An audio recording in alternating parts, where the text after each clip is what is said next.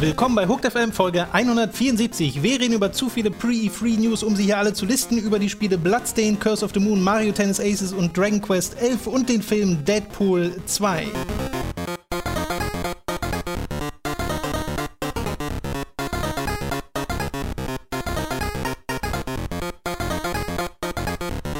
Wir begrüßen euch bei einer weiteren Folge Hooked FM. Ich bin Tom, bei mir sitzt der Robin. Hey, na? Und bevor wir loslegen mit jeder Menge Pre-E-Free. Oh, ich hab so Bock auf News, Tom. Gib mir sind, die News. Es sind wirklich viele dieses Mal. Noch ein Hinweis, beziehungsweise Oh. mehrere Hinweise Oh. eigentlich.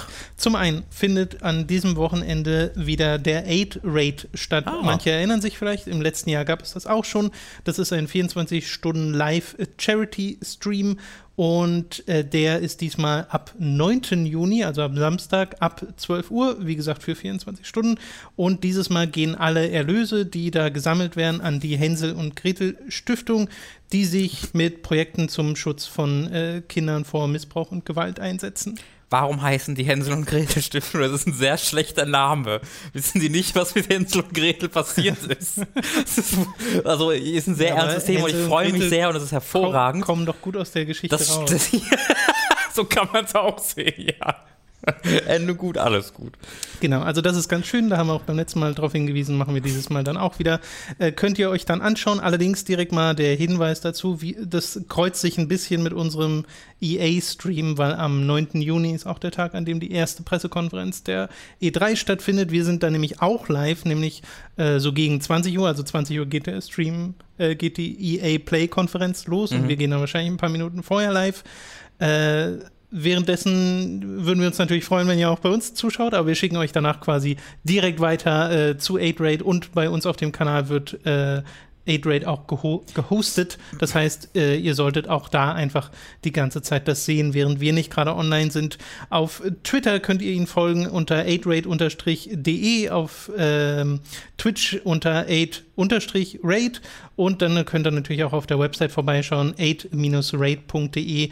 Da findet ihr nämlich auch den Sendeplan mit ähm, den Uhrzeiten, wann was stattfindet und da ist alles Mögliche dabei, also Multiplayer-Spiele, äh, Podcast-Streams, Pen und Paper äh, und solche Sachen. Das war beim letzten Mal schon sehr lustig und ich schätze mal, das kriegen die äh, Jungs und Mädels da auch dieses Mal War das wieder letztes hin. Jahr nicht auch parallel zu einem anderen Charity-Stream oder so? Ich glaube schon. Wir müssen mal über die terminliche, also den terminlichen Rahmen dieses Streams sprechen, liebe Leute. Erst nehmt ihr euch die großen, jetzt nehmt ihr uns als Konkurrenz. Mit die erfolgreichsten Twitch-Streamer in ganz Europa. Ich denke mal, äh, dieses Irgendwas ist immer, haben sie selbst wahrscheinlich schon bemerkt bei den das, ganzen das stimmt. Terminen. Ich gebe ihnen jetzt halt, also dass sie halt mit uns in Konkurrenz treten, das, da blicke ich jetzt so einmal drüber hinweg, ne? Aber nächstes Mal, also da könnt ihr noch so viel Geld für einen guten Zweck einnehmen, da gibt es Krieg. Ich sag's nur, jetzt ganz offiziell. Wenn noch einmal mit uns in Konkurrenz getreten wird, ist der Spaß vorbei. Da wird nicht mehr gehostet, da wird anti-gehostet. Ja, da werde ich, da werde ich so, ich werde einen Weg finden. Ich kenne den Harald Twitch und dann rede ich mal mit dem. Ich sage Okay. es nur. Vorsicht, liebe Leute. Ihr, habt's gehört. Guter äh, Zweck hin ist schön und gut, aber wir machen jetzt Dinge über Videospiele. Da muss man Ja, Prioritäten. Prioritäten. EA oder guter Zweck. so. Hm. äh, gibt's da äh, irgendwie Pelé, der über FIFA 20 spricht in zwei Stunden? Also Ich vielleicht. glaube, ja, vielleicht. Der Scoop bei Atrix, sie haben Pelé bekommen. Das soll es dazu gewesen sein. Die Links findet ihr in der Beschreibung und ich poste die Sachen auch nochmal auf Twitter und Facebook.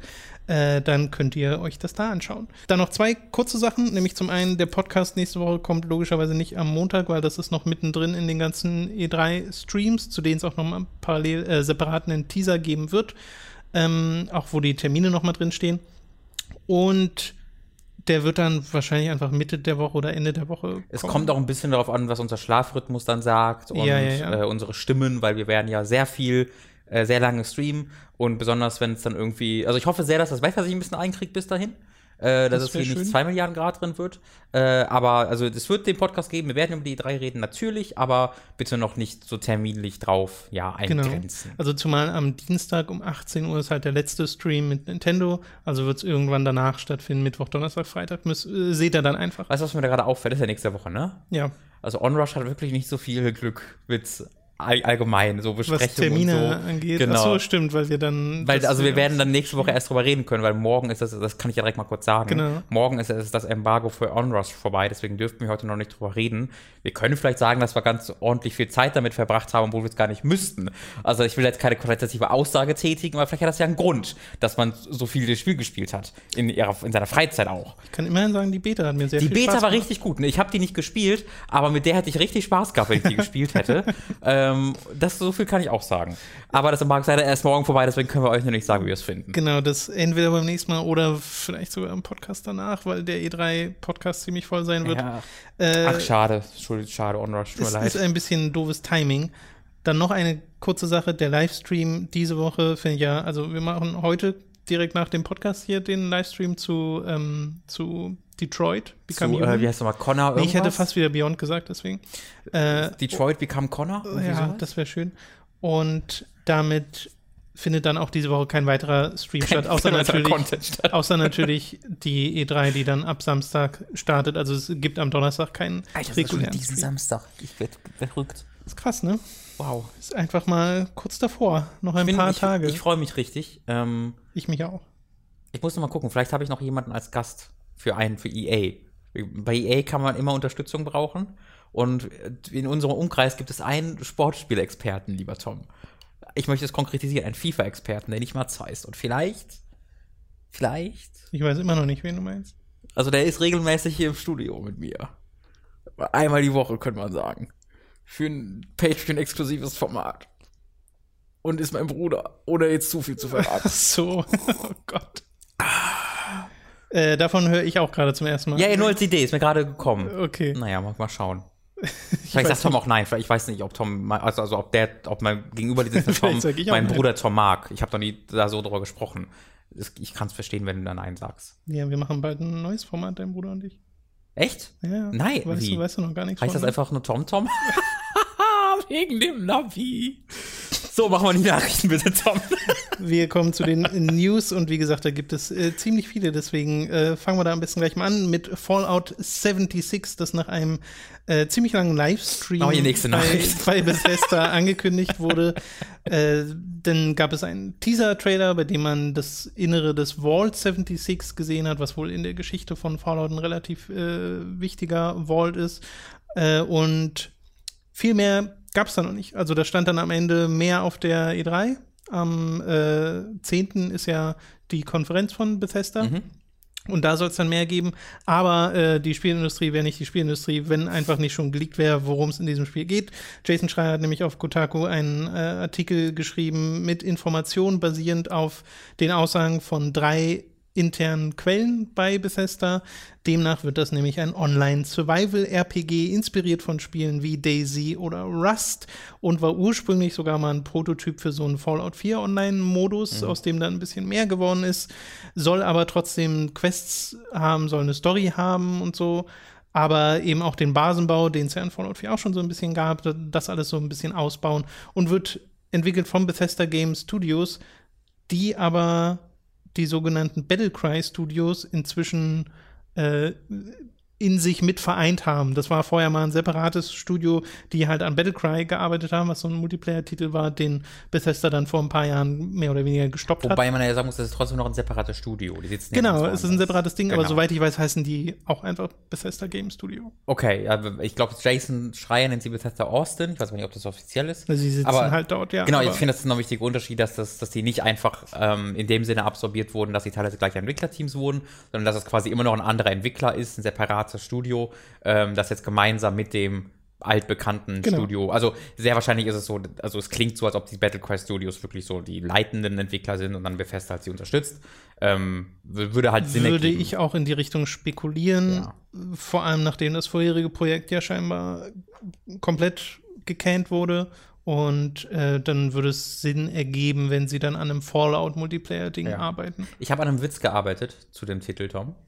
Hab ich geworkshopt am mhm, ich bin Wochenende. sehr gespannt. Da gibt es sehr viele originelle Was, Witze. was ist eigentlich passiert mit Fallout 5 bis 5, 75? Ui, Ah, minus 76 heißt. Das war, das war wirklich die Überschrift. tausendmal gesehen. Das war original die Überschrift von der neuen, die, die, Tom Tim Rogers hat ja so, hat ja so eine News-Show mit einer anderen Redakteurin, der Name ich vergessen habe, bei Kotaku. Und das war die Überschrift für diese Peter News. Jackson heißt sie. Gita Jackson. Und das war die ähm, Überschrift für die diese aktuelle News-Sendung. Ich war richtig menschlich enttäuscht von Tim Rogers, weil der normalerweise so mein Spirit Animal im Sinne von Humor ist. Also hat er einfach das geschrieben. Dachte mir so, Tim, was passiert? Was soll das? War ich sehr, war ich sehr traurig. Robin, freust du dich auf Fallout 76? Se- Sehr. Ich kann noch nicht mal, ich finde noch nicht mal Spaßgründe, warum ich mich darauf freue. Nee, überhaupt nicht. Also sie haben es geschafft, für mich äh, Fallout noch uninteressanter zu machen, als es eh schon war. Und das war schon kaum möglich, weil ich fand Fallout 3 und 4 mit die gefeiertsten Spiele der Spielindustrie der letzten Jahre. Äh, 3 natürlich noch mehr als 4. Fand, fand ich nie geil. Ich habe 3 sogar irgendwie 20 Stunden gespielt oder so damals und dachte mir so, ja, das ist alles langweilig. Ähm, New Vegas habe ich nie gespielt, muss ich dazu sagen. Das ist vielleicht der große Fehler gewesen. Ähm, aber das, das ist jetzt halt, dass dann, noch weiter in den, oder nicht noch weiter, sondern das erste Mal in diesen Rust Survival äh, Modus, in dieses Genre geht. Das ist ja sowieso schon nicht unseres, das wissen ja Hörer. Ähm, deswegen wird es noch uninteressanter für mich. Deswegen, ich finde es okay. Also ich freue mich eigentlich, dass sie was Neues mit dem Franchise machen. Das finde ich cool. Ich glaube, dass es die möglichst dumme Art war, das anzukündigen, weil diese Hype, Ja. diese Hype-Teaser, diese Hype-Streams funktionieren nur, wenn es eine Safe Bank ist so. Wenn du wenn die, wenn die, wenn die, wenn du weißt, dass die Fans das total geil finden werden. Aber wenn du einen Genrewechsel startest mit deinem ähm, RPG in ein anderes Genre, von dem du weißt, dass da viele Leute sehr skeptisch sind und das dann aber vorher so aufhypst, das ist ganz schön blöd. Also da hättest du wirklich auf der E3 ohne Teaser, ohne irgendwas anderes vorher direkt sagen müssen, okay, das ist diese Art von Spiel, bevor du irgendwas anderes sagst Ja. und dann die Leute zurückgewinnen. Weil jetzt hast du sie erstmal verloren für zwei Wochen und dann musst du sie zurückgewinnen. Ja, vor allem, weil das ja wirklich Teil der Konversation war. Ne? Äh, Ich glaube, selbst Jason Schreier hat so geschrieben, es wird ein Online-Survival-RPG, äh, haltet mal den Ball flach, so was die Erwartungshaltung angeht. Und äh, das spricht ja Bände, weil viele Leute wollen halt ne, bei Fallout die Singleplayer-Geschichten haben. Äh, und Geschichten gibt's ja dann wohl auch in diesem Fallout 76, auch wenn wir noch nicht wissen, wie genau das aussieht. Aber ganz, ganz viele Leute haben halt Online-Survival gehört und dachten so, äh, äh, Ja. also es war so ein Raunen, was man nicht gehört hat, aber man hat es gespürt, wie es durchs Internet ging. Ich hatte so einen Gedanken für eine, Sek eine halbe Sekunde in mir, wo ich so dachte, ähm, aber so ein AAA-Team, was ähm, ein Survival-Spiel macht, das dann vielleicht mal nicht so verbuggt ist und dann ist mir auf eingefallen, welches AAA-Team das macht. Ähm, dann war dieser Gedanke auch wieder weg. Deswegen, ich weiß auch nicht so ganz, was jetzt. Oh, so ein Survival-Spiel mit guten Anima. Ach, Ja, ja, das war wirklich original mein Gedanke. Das, Ja, ja. das war so der eine, eine Punkt, wo ich sehen kann, ah, deswegen ist das eigentlich eine ganz coole Sache. Aber also zwischen Fallout 4 und Ja, Rust ist jetzt auch nicht der Ich habe ja, ich hab ja Fallout 4 äh, sogar ziemlich viel gespielt und auch den Basenbau. Äh, der, der hat mir ja Spaß gemacht, Mhm. Ja, ja, aber der war, der war extrem janky äh, und hat sich einfach nicht gut gesteuert. Äh, und das passt super in dieses Ja, Online-Survival-RPG-Ding. Deswegen wundert mich das ehrlich gesagt gar nicht. Und das Szenario passt ja sowieso. Aber äh, freuen würde ich mich auch nicht auf ein Fallout 5 jetzt großartig. Es wäre, also ich finde es immer, also es ist A, finde ich sehr früh für ein neues Fallout so. Ja. Ähm, ich finde, das ist, ah, diese Zwischenteile von großen Serien haben, laufen immer Gefahr, eine Ermüdungserscheinung für das Franchise aufzubauen, sodass dann, wenn Fallout 5 in zwei Jahren kommen sollte, die Leute nicht mehr so darauf reagieren, wie sie das machen würden, wenn nichts dazwischen käme. Das, das kenne ich zumindest von mir, diese Ermüdungserscheinungen. Und ich glaube, Fallout ist da ziemlich safe, weil Fallout einfach, also Fallout 4 hat sich ja nochmal deutlich besser verkauft als sowas wie Skyrim, was halt krass ist. Also nicht auf Lebenszeit, aber zumindest in, dem- in dem entsprechenden Zeitraum war halt Fallout 4 so das bestverkaufte Spiel, was Bethesda je hatte, ähm, was ich halt überhaupt gar nicht verstanden habe damals, aber was halt trotzdem zeigt, wie erfolgreich und wie beliebt diese Serie Das hatte ist. ich jetzt auch nicht im Kopf. Äh, ja, ja, Fallout 4 war ein Mega-Erfolg. Ähm, deswegen, das würde alles schon kein Problem sein, aber auf lange Sicht, ich bin immer der Meinung, dass man, dass so ein, so ein Rockstar-Herangehensweise eigentlich ganz clever ist, zu versuchen, seine Franchises nicht zu entwerten durch zu viele Spin-offs oder so. Ja, aber Liberty City Stories, Vice City so Stories, Chinatown Wars, also es gibt schon diverse GTA-Spin-Offs und Episodes of Liberty City. Allerdings Es gibt nur in letzter kam- Zeit gerade nicht sagen, mehr viele, weil es gibt? GTA Online. Das ist schon echt, wann kam denn, wann kam denn so dieses, das war nicht 2009, 8 so diese Was? Stories of Spiele? ähm, ja, so in dem? Zeitraum, ich glaube sogar noch ein bisschen weiter vor. Ja, das ist ja auch schon wieder zehn Jahre her. Die waren schon gar wieder nicht mehr in meinem her. Kopf, aber du hast Genau. natürlich recht damit. Ähm, aber es kommt jetzt halt zum Beispiel kein, hey, wir machen jetzt einen Online-Ableger von Red Dead. Zumindest, oh Gott, ja, jetzt habe ich gesagt, jetzt habe ich gesagt. Jetzt ist der Spaß auch, ja toll. Ach, ich habe es ja beibeschworen. Das ist meine Schuld, ich gebe es zu. GTA Online ist ja vor allem eigentlich ein Spin-off. Es ist nur integriert ins Hauptspiel. Ja, das stimmt natürlich. Also, ja. Ja. Ach naja, es ist weird. Gut, wir machen mal weiter. Äh, Eine, ein Gerücht gab es in der letzten Woche und da haben wir auch schon drüber geredet, nämlich über Pokémon Let's Go Pikachu und Evoli, oder das war in der vorletzten Woche, glaube ich. Und das hat sich jetzt im Wesentlichen genauso bewahrheitet. Nintendo hat äh, das neue Spiel angekündigt, wird tatsächlich entwickelt von Game Freak, erscheint am 16. November auf der Switch und heißt auch Pokémon Let's Go Pikachu Edition und Pokémon Let's Go Evoli und wird ein Remake in Anführungszeichen sein von äh, Pokémon Gelb, und damit wieder in der Kanto-Region spielen, damit wieder die original 151 Pokémon haben. Es soll zwar auch neue Pokémon geben, aber äh, die bekannten Sachen sind erstmal der Fokus. Es wird sowas geben wie einen Koop-Multiplayer-Modus lokal, wo zwei Leute spielen können. Äh, das ganze Spiel wird eigenartigerweise auch beworben, dass man es mit einem Joy-Con spielen kann. Deshalb geht der Multiplayer auch so, dass jeder einen Joy-Con nimmt von der Nintendo Switch. Und es wird ja auch dieser extra Controller released, so ein Pokéball mit einem Analogstick, den man reindrücken kann. Wie, wie teuer sieht der aus? Was würdest du sagen? Äh, Ich weiß, wie teuer er ist. Ja, ja, okay. Schade. 110 Euro kostet ein Mitspiel. Was ich absurd finde. Ja. Also der Controller einzeln wird bei Amazon 50 Euro. Weil das sieht wirklich wie so ein 5 Euro Happy Meal Ding aus. Natürlich leuchtet das dann und hat ja auch elektronische äh, Elektronik innen drin, äh, weil man damit spielen kann. Aber weiß ich, also 110 Euro für das Spiel, das jetzt, es ist nur Teaser-Material, aber es sieht jetzt nicht wie ein vollwertiges 60-Stunden-Rollenspiel aus. So, viel, so weit würde ich zumindest gehen. Ähm, es kann natürlich ein 60 Stunden Ding sein, das halt nur so aussieht, wie es aussieht, ja. Aber ähm, das sieht jetzt nicht aus wie ein 110-Euro-Produkt, gemeinsam mit dem Pokéball, muss ich zugeben. Äh, aber ich weiß auch, dass ich nicht die Zielgruppe bin, deswegen whatever. Ja, ja, ja. Nun, äh, es wird sehr Pokémon Go inspiriert sein, äh, was man merkt anhand der Fangmechaniken im Spiel oder generell an manchen Spielmechaniken, denn da tut sich doch einiges. Es gibt keine wilden äh, Pokémon mehr, es gibt keine Zufallskämpfe mehr. Das heißt, die Pokémon, und das hat man auch gesehen in dem Trailer, äh, den es dazu gibt, die laufen einfach so in der freien Wildbahn rum und du siehst sie tatsächlich und kannst bestimmen, welches Pokémon du ähm, dir fangen möchtest. Und mehr als fangen kannst du es dann auch nicht. Also es gibt keine Kämpfe gegen diese wilden Pokémon, sondern du äh, kannst deine Pokébälle raufschmeißen und dann noch Items benutzen, die dann die Fangchance beeinflussen. Und halt das im Wesentlichen so machen, wie es in Pokémon Go funktioniert. Da kenne ich mich allerdings nicht so wahnsinnig gut aus, weil ich Pokémon Go so gut wie gar nicht gespielt. Mhm. So. Äh, also ich weiß nicht, was dann noch für Elemente da eine Rolle spielen, die vielleicht spielerische Tiefe Pokémon? reinbringen. Ja. Keine. Doch, es gibt ja. Items und so. Es gibt ja Sachen, die du benutzen kannst. Es gibt ja nicht nur schmeiß den Pokéball. Also ich habe das halt auch die ersten zwei Wochen gespielt. Ich habe keins mal ein Item benutzt beim Fangen. Das kann aber auch sein, dass ich einfach Da gab es ja auch diverse Updates und so. Und Ja, so. ja, aber da war immer die Sache, werf den Pokéball zum richtigen Zeitpunkt. Nur man sieht halt jetzt schon im Trailer das Interface teilweise und da hast du eben nicht nur Fangen, sondern noch ein paar andere Optionen, Ja, weißt ja. du. Aber ich finde übrigens, ganz kurz, bevor Ja, wir zum nächsten Punkt kommen, das mhm. ist so die eine, eine Änderung, die ich für mir fürs Hauptspiel auch wünsche. Das haben ja so ziemlich alle JRPGs äh, mittlerweile gemacht und ich finde, da sollte auch Pokémon hinterherziehen, halt weg von Zufallskämpfen hin zu, ähm, Mhm. wir zeigen die Pokémon auf der Overworld, wobei ich ja hoffe, dass im neuen Pokémon es keine Overworld im klassischen Sinne gibt, sondern dass einfach alles Teil der gleichen Welt ist. Dass du halt so hinläufst, siehst dann Pokémon und dann geht's dynamisch in den rundenbasierten Kampf rein.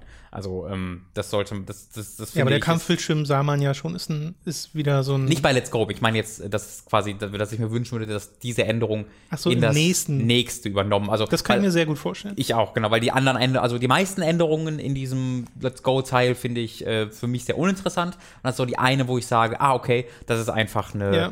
eine Anpassung, ein- eine Komfortfunktion an die neue Zeit, weil Zufallskämpfe sehr wenige Vorteile haben gegenüber einem solchen System, wo man sieht, gegen wen man kämpft. Weil ich kann sowohl sagen, ich will gerade ganz viel kämpfen und renne von Monster zu Monster, Mhm. weil es kann auch passieren, dass du ewig durchs Grat rennst und keins findest, aber ich kann auch sagen, nee, fick die Monster, ich renne jetzt einfach an vorbei.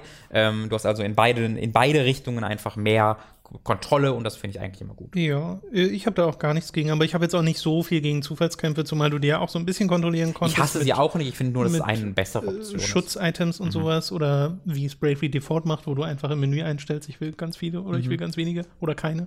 Ähm, so, sowas finde ich dann auch okay.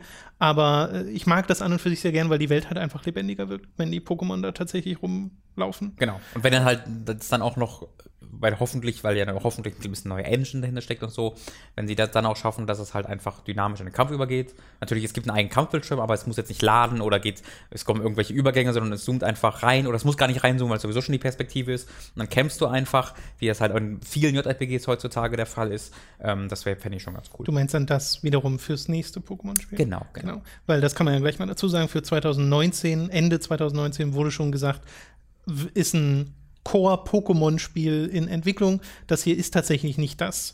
Das ist ein Spin-off. Das äh, war die was große ich- Befürchtung, die wir so hatten, als wir das ja, die vor allem du so hattest.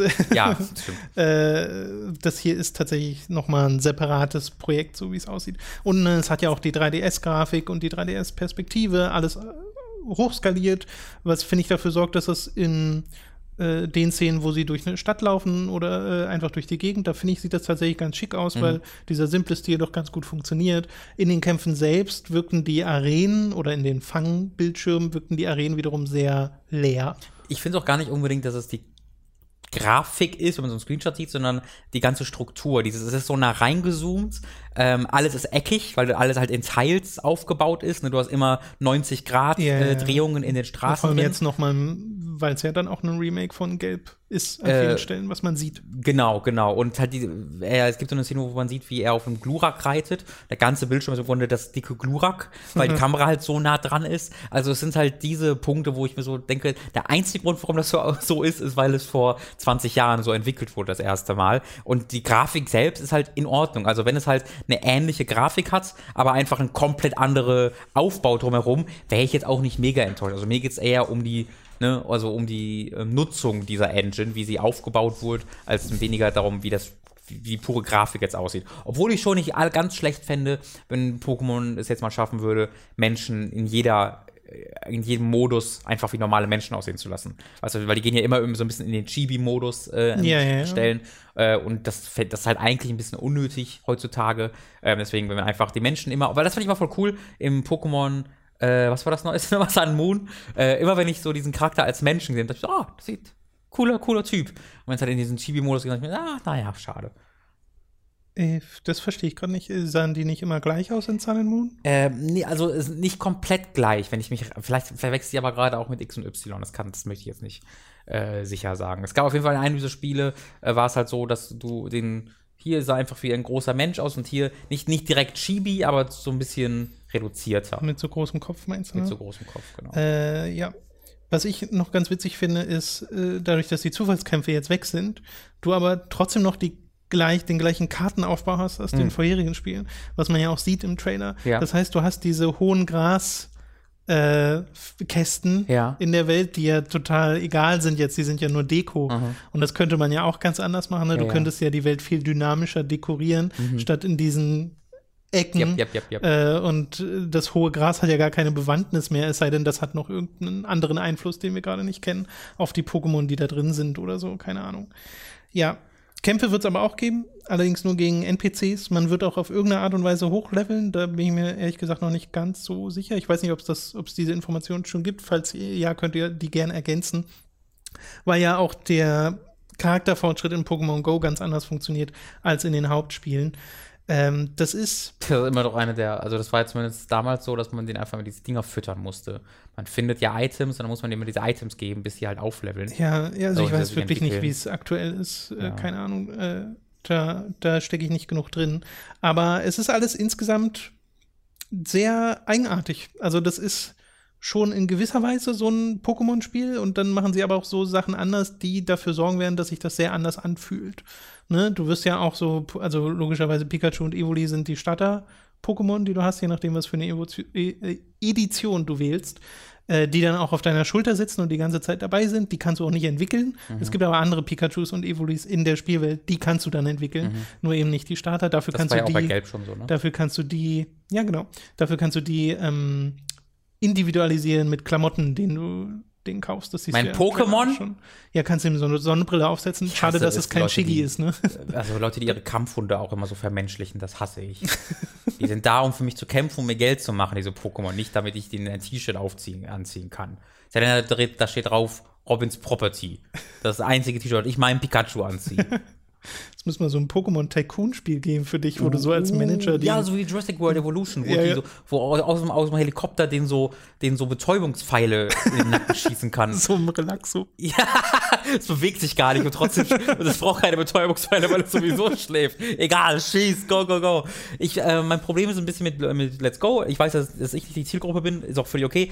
Ich ähm, bin aber nicht sicher, ob ich damit äh, d'accord gehe, dass es eine an, also dass es jetzt eine besonders größere, viel größere Zielgruppe ansprechen würde als die Core-Pokémon-Teile, weil Pokémon als Spiel ist ein Massenphänomen wie kaum ein anderes Videospiel.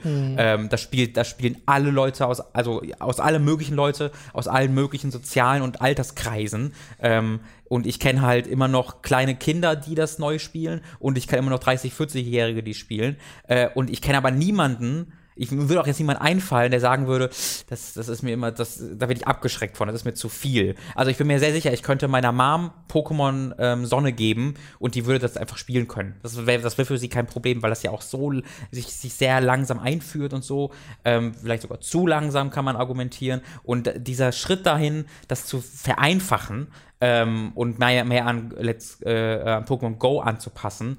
Ähm, das verstehe ich als Marketing-Move, um halt zu sagen, es ist mehr wie Go, aber dann, wenn ich mir wirklich angucke, wie diese Spiele funktionieren, fällt das so ein bisschen auseinander, wie ich finde, weil da hat diese Vereinfachung, wie ich finde, nur einen Nachteil und keine wirklich offensichtlichen, ah, jetzt verstehen auch endlich ähm, Leute das Spiel, die keinen Kontakt zum Videospiel hatten, weil ich der Meinung war, dass das auch schon bei den Kernteilen der Fall war, weil die so integriert in unsere, ja, in unsere Gesellschaft eigentlich waren. Ja, also es ist ja jetzt irgendwie neulich erst die Tage auch so ein Interview erschienen, wo einer der äh, Chefs von Pokémon auch gesagt hat, ja, wir wissen nicht, ob wir es nicht ein bisschen übertreiben mit den Systemen, so nach dem Motto, äh, in den äh, letzten Pokémon-Spielen. Und ich bin ein großer Freund davon, das ein bisschen zurückzufahren, so Sachen wie Poké-Ami und die ganzen Minispielsachen, auch wenn du in diesem Online-Plaza bist und so, das ist alles ziemlich viel. Mhm. Äh, Und auch die Systeme, die hinter der Pokémon-Zucht stecken und so, aber die waren ja immer optional, die kannst Genau, ja die werden die Leute halt, die Leute, die das nicht verstehen, werden das niemals finden, diesen Kram.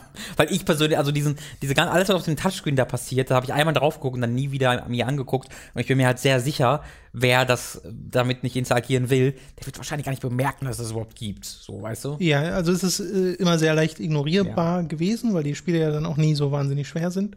Äh, trotzdem finde ich, fände ich mal wieder ein Pokémon-Spiel gut, was das alles so ein bisschen zurückfährt Da auf, die, dir, ja. auf die Basics.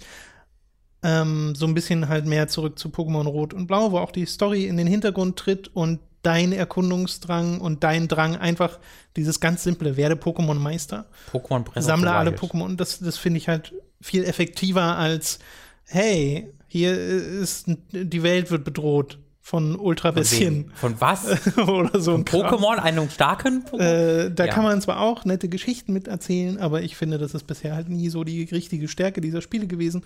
Ähm, was ich mich aber frage, ist, ob diese Vereinfachung im Gameplay, also was für Vorteile hat das jetzt speziell bei Let's Go? Dieses mit dem Fangen, dass du da den Kampf rausnimmst. Mhm. Äh, die ge generelle Änderung der Struktur an der Stelle. Weil ich verstehe total, dass man diese Pokémon Go-Verbindung macht, au auch aus Marketing-Sicht. Und dass man zum Beispiel sagt, hey, du kannst ein Pokémon fangen, indem du deinen äh, Ball wirfst, sozusagen. Und ähm, äh, einfach diese, diese Motion Controls mit hast, dieses Gimmick mit hast, finde ich gar nicht verkehrt. So, verstehe ich. Aber warum hätte man das nicht ins ganz normale Kampfsystem integrieren können? Ich kann es mir wirklich nur mit einer etwas verfehlten, dem etwas verfehlten Versuch äh, erklären, es zu simplifizieren, um eine neue Zielgruppe zu. Also es ist die einzige Erklärung, ähm, die ich habe und ich also obwohl und ich finde halt, dass das keine gute Erklärung ist. Deswegen vielleicht gibt es noch eine andere Erklärung, die ich gerade nicht sehe, aber das ist die einzige, die ich habe. Ja. Vielleicht bin ich Nein. deswegen kein Pokémon-Entwickler. Ich bin trotzdem sehr gespannt drauf, ehrlich gesagt. Ja, ich nicht. Ich will das schon. Dann kannst dann ich, sagst du mir mal, wie, wie gut es ist. Ja, ja, ich will schon wissen, was sie, was sie da machen mit ihrem ersten. Nee, ist ja gar nicht das erste Pokémon Switch-Spiel. Das erste Pokémon Switch-Spiel ist ja Pokémon Quest. Das gibt's jetzt schon. Habe ich mal Oh, reingespielt. ja, ist ich- ein, ja, ich ist ein. Mobile-Spiel. Das ist wirklich sehr. Ich deutliches. verstehe gar nicht, warum das also meinst du, das war mal ein Mobile-Spiel? Nein, nein, das ist immer noch ein Mobile-Spiel. Es kommt nur später in diesem Ah, Monat auf Mobile raus. sense. Okay, ich Aus irgendeinem Grund gibt's das aber auch auf der Switch. Ja, also muss man nicht spielen. Nee, muss man wirklich nicht spielen. Ich hasse diesen Grafikstil.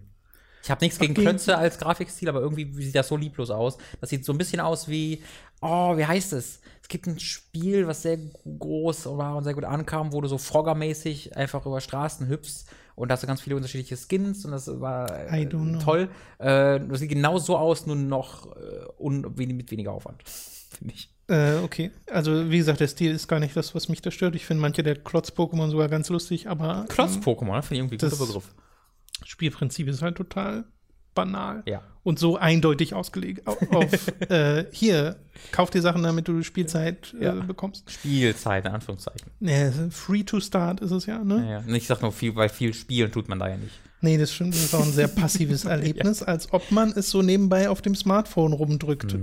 Naja, machen wir weiter. Weg von Nintendo hin zu Bungie, die angekündigt haben, dass sie jetzt eine Partnerschaft eingehen mit NetEase. Das ist ein chinesisches Unternehmen, die unter anderem so Sachen wie Suchmaschinen oder Cloud-Musikdienste in äh, China bereitstellen. Und mit denen zusammen äh, arbeiten sie an neuen Projekten. Was genau das wird, da gibt es noch gar keine Infos zu. Sie sagen nur in ihrer Pressemitteilung, dass das nicht Destiny beeinflussen wird. Und das war's. Wir wissen also, dass in den nächsten Jahren wahrscheinlich irgendwann mal eine neue Ankündigung kommt von Bungie ähm, mit einem komplett neuen Spiel. Und wir wissen, dass sie 100 Millionen Dollar dafür bekommen haben stimmt, für die genau. Entwicklung dieses Projektes, was halt, also es ist kein Destiny Money, aber es ist sehr viel Money. Äh, und ich muss sagen, ich bin sehr excited, sehr excited, weil ich bin immer noch der Meinung und ich glaube, wenn man sich so Destiny spielmechanisch anguckt, gibt es da auch wenig Zweifel dran, dass Bungie eines der talentiertesten äh, Entwicklerstudios der Welt ist. Also es gibt halt mir fallen wenige Shooter ein, die sich so gut anfühlen wie Destiny. Äh, und ich bin auch der Meinung, dass so mit Destiny 2 und Taken King die Kampagnen wirklich gut wurden und Spaß machen. Ähm, Destiny leidet halt immer noch, also, also das wird auch immer so sein, dass Destiny halt auf ewig unter diesem Release-Rhythmus leiden wird, weil der einmal komplett aus den Fugen geraten ist, bevor das erste Spiel released wurde und seitdem natürlich niemals sich wieder erholt hat, weil natürlich du, die immer so im Hintertreffen waren und immer im, im, Hintertreffen bleiben werden, äh, weil sie für, für diese kleinen DLCs immer nur ein halbes Jahr, ein Jahr Zeit haben und dann eine große DLC kommt und dann kommt das Sequel. Das heißt, du hast diese 750 Leute, die immer an fünf Spielen gleichzeitig entwickeln, wo keines auf dem anderen aufbauen kann, weil sie nie wissen, wie das eine Spiel aussehen wird, wenn das andere erscheint. Also, und das werden sie halt noch vier, fünf Jahre jetzt machen müssen. Ähm, wobei ich mir da nicht so sicher bin. Also ich kann mir vorstellen, dass sie sich aus dem Vertrag rauskaufen. Ähm, und es gibt ja auch jetzt schon diese ähm, Nebenstudios, die die DLCs entwickeln. Also jetzt, äh, ich glaube, es war bei Curse of Osiris so, auch bei Warmind, dass das schon größtenteils gar nicht mehr von Bungie selbst kam, sondern von Okay. einem dieser anderen 15.000 Studios, die Activision besitzt, die mal eigene Spiele gemacht haben und jetzt an Call of Duty und Co. entwickeln. Und ich sehe überhaupt gar keinen Grund, warum Destiny nicht in diese Call of Duty ähm, Entwicklungs in das Schema reinpassen sollte. Also, dass du drei Studios hast oder zwei Studios hast, die dann abwechselnd jedes Jahr ein neues Destiny bringen oder Content halt veröffentlichen. Äh, es gibt halt die Basis, auf die aufgebaut werden kann. Und da brauchst du Bungie nicht mehr unbedingt für. Naja, ja, das wird ja so eine Geschichte werden wie mit Halo, ne? Das Halo ging, geht weiter, Hm. aber ohne Bungie und Destiny wird weitergehen, aber ohne Bungie. Genau, ich glaube halt, dass das bei Destiny noch ein bisschen interessanter ist, weil es da dieses sehr viel gnadenlosen Release-Rhythmus gibt, den Activision noch off offensichtlich nicht unterbrechen möchte, während Halo ja sehr viel traditioneller in seinem Release-Zeitraum ist und das aktuell ist das ja ein sehr gutes Beispiel von Halo 5 zu 6, dass Microsoft auch mal sagt, okay, wir pausieren mal kurz und gucken nochmal von neu, was wir gerade machen wollen, Ja, wenn genau das bei Destiny immer fehlte bisher. Ist ja mal, naja, aber auch nicht in dem Maße wie Destiny, aber trotzdem so Halo 3, ODST, Reach, äh, da war jetzt nicht so krass viel Zeit. Das stimmt, genau. Aber äh, also gerade das, was ich sage, seit Bungie raus, also seit es ein anderer Entwickler Ja, ja, ja. kam, kam quasi dieser Cut. Äh, und ich glaube halt, dass wenn andere Entwickler kommen würden, Activision erst recht sagen wird, so, jetzt haben wir keine, kein riesiges äh, Studium, unabhängiges Studium mehr dran, sondern die gehören einfach uns. Das heißt, jetzt machen wir einfach sieben DLCs pro Jahr. Also völlig übertrieben natürlich. Aber ich glaube halt nicht, Ich dass glaube einfach, dass sie das aufrechterhalten. Genau, an diesem Release-Zeitraum, an diesem Release-Rhythmus wird sich, glaube ich, wenig ändern. Und in Anbetracht dessen, ich würde mich super freuen, wenn, wenn, wenn Bungie an Destiny 3 arbeiten könnte und das kommt 2022 raus und es also, hat eine neue Engine und also spielmechanisch, äh, spielmechanische Engine und sie können einfach dieses ganze super interessante Universum nochmal neu äh, angehen. Das wird nicht passieren. Dieser, der Zug ist abgefahren und deswegen sage ich halt, okay, dann äh, nutzt doch das Potenzial Bungie und baut wirklich also nochmal was neu auf und ich bete einfach dafür, dass ihr euch nicht in einen Knebelvertrag wieder rein, äh, rein zwängt, wie das bei Activision. Der Knebelvertrag ist falsch, weil das, das klingt so, als ob es einen Schuldigen und ein Opfer gibt, aber halt einen Vertrag gibt, der auf lange Sicht total dumm ist für euch als kreatives Studio. Ähm, deswegen, ich hoffe einfach, dass das bei NetEase ein bisschen besser verhandelt wurde. Mhm. Bin mir aber auch sehr sicher, dass das besser verhandelt wurde, weil wenn ihr das nochmal macht, dann weiß ich auch nicht, was mit euch falsch gelaufen ist, liebes Bungie-Team. Ähm, aber mit, ich, ich, bin vor allen Dingen hoffnungsvoll für die 750 Leute, die bei Bungie arbeiten, weil ich stelle es mir vor, als kreative Einzelperson in diesem Studio zu arbeiten, muss so eine kleine Vorhölle sein. Also du kommst ja nur auf den Sack in der Öffentlichkeit, nur. Du, keiner mag dich als Studio, dein, keiner mag dein Produkt. Währenddessen musst du aber unglaublich crunchen, um diesen Release-Zeitraum aufrecht zu erhalten. Hast keine richtig krasse kreative äh, Möglichkeiten, dich auszuleben. Also es klingt wirklich wie so, das, wie der SEO unter den Spieleentwicklungen, an dem, an dem Destiny zu arbeiten. Ja, äh, weiß ich nicht. Keine Ahnung. Ich weiß nicht, wie das aus einer Programmierersicht ist, weißt du? Für den macht das ja nicht so einen großen Unterschied. Das stimmt an einem Destiny zu arbeiten oder an irgendeinem anderen Spiel, äh, ist jetzt meine, äh, meine außenstehende Perspektive. Vielleicht mhm. macht das einen sehr großen Unterschied und da spielt doch Kreativität eine größere Rolle, äh, als ich am Ende weiß, weil mhm. ich nicht so in dem Job drin stecke. Aber äh, genau, ich finde auch, man sollte es nicht nur Activision zuschieben. Wollte weil, ich auch nicht machen. Genau, Bungie ja das damals unterschrieben haben und sich auch einfach krass verhoben haben mit diesem Projekt ja. Destiny. Äh, ich würde ja auch zustimmen, dass eigentlich so ein Ubisoft-Move dem der Marke Destiny super gut tun würde. Dieses lass einfach mal ein Jahr gar kein Destiny machen. Ja. Äh, und das nächste so ein bisschen länger köcheln lassen. Äh, hat Assassin's Creed Origins extrem gut getan, würde auch Destiny extrem gut tun. Auch, glaube ich, auf lange Sicht, weil das ist immer das, wo ich so das Gefühl habe, das fehlt Activision. Dieses, einen Ruf einer Spielereihe auf lange Sicht zu kultivieren. Ja, voll. Aber dann auch wieder nicht, weil Call of Duty ist immer noch so mega erfolgreich. Da sind zwischendrin mal Spiele dabei, die du total in die Tonne kloppen kannst, aber das ist egal. Die, diese, dieses Dauerfeuer und diese Entwicklungspipeline, die sie da ent, äh, geschaffen haben, dass einfach trotzdem jedes Studio seine zwei, drei Jahre an dem nächsten Spiel arbeiten wird und die sich dann auch teils maßgeblich unterscheiden, sorgt halt dafür, dass diese Franchise trotzdem noch genauso lebt, wie sie es vor zehn Jahren getan hat. Ich weiß nicht, ob es genauso lebt, wie sie es vor zehn Jahren getan hat. Aber, aber immer noch erstaunlich gut. Auf, also das, das auf halt jeden Fall. verkauft sich halt immer noch besser als das meiste andere Zeug. Genau, es war halt äh, Modern Warfare 2 und 3 waren halt einfach einzigartige Behemoths. Ja. So und da ist es halt total egal, wenn die Community einen Trailer zu einem deiner Spiele zum schlecht bewertetsten Video aller Zeiten macht ähm, auf YouTube. Du hast aber halt auch als Vergleich so einige andere Serien, die sie halt total, also ne, ganz, ganz äh, klassisches Beispiel sind ja die Guitar Hero Spiele. Ähm, der, das, ja. das Rhythmusgenre müsste nicht tot sein, aber Bungie hat einfach, äh, Bungie, aber Activision hat so ein bisschen gesagt, nö, wir töten es jetzt. Fuck it. Äh, wir wollen gerade noch ein paar Millionen machen, deswegen bringen wir dieses Genre jetzt um in unserem, in unserem Versuch, da mit Geld zu machen. Ja. Ähm, Harmonix aber auch ein bisschen. Und ich glaube halt, auch ein Call of Duty, also du, mittlerweile ist es halt so, für jedes Call of Duty, wo sich die Fans drauf freuen, gibt es auch ein Call of Duty, wo die Fans sagen, ne, ach, Mhm. Ähm, und ich finde halt, äh, wenn man da ein bisschen mehr einfach mal ja, vor, also aussieben würde, statt einfach mal rauszuhauen, weil das würde dem ganzen Serie gut, natürlich gut tun, aber aus einer finanziellen Sicht genau, gibt das natürlich total Sinn. Ja, also das, ich glaube, Activision ist sehr viel pragmatischer, was sowas angeht. Die, also gar, gar, die, ganz klar. die gucken halt auf die Zahlen und sagen, ja. ja. das könnten wir machen. Ganz klar. Aber dann würde ja ein Jahr Profit fehlen und ja. das würde das andere nicht wieder wettmachen, ja. so nach dem Motto, um es mal ganz simpel auszudrücken. Äh, ja, ich würde mich auch freuen, wenn Bungie mal wieder ein Spiel machen würde, das ein Ende hat. Oh. Das finde ich einfach mal sehr schön. Obwohl, das sind die zwei Kampagnen hatten ein Ende. Ja, sehr, aber schlechtes. Man hat ein richtiges, also es hat so eine Kampagne, wo es eine Story anfängt und aufhört. Okay. Ähm, und ähm, das ist halt völlig irrelevant so für alles in dieser ganzen Welt, weil am Ende alles exakt genauso ist wie vor die Kamera. Ach, ja. ist das frustrierend. Aber es hat eine sehr, sehr klassische ähm, Story, äh, allein Heldenreise. Übrigens, was ich meinte mit, ähm, wo ich, also das sollte nicht so klingen, wie gesagt, so wie ich sage, oh, ah, die armen Bungie-Leute wurden von mhm. Activision ausgenommen, sondern was ich damit meine ist, dass die kreativ, also dass die eigentlichen Entwickler, die, ähm, äh, die diese Spiele halt entwickeln, nichts mit diesen Entscheidungen zu tun haben, die das Management ja, von Bungie vor fünf, sechs Jahren, also man muss ja auch sagen, Teile dieses Managements sind mittlerweile einfach raus, weil ja dieses, weil ja offensichtlich sehr viele Leute sehr unglücklich waren damit, äh, wie, wie das gelaufen ist und ja auch dann, also Bungie selbst sehr schlecht gemanagt wurde. Also die Entwicklung von Destiny ist ja nicht mhm. nur nicht so schlimm schlecht gelaufen, weil Activision einfach nur diese Höllenpeitschenmeister sind, die die ausgenutzt haben, sondern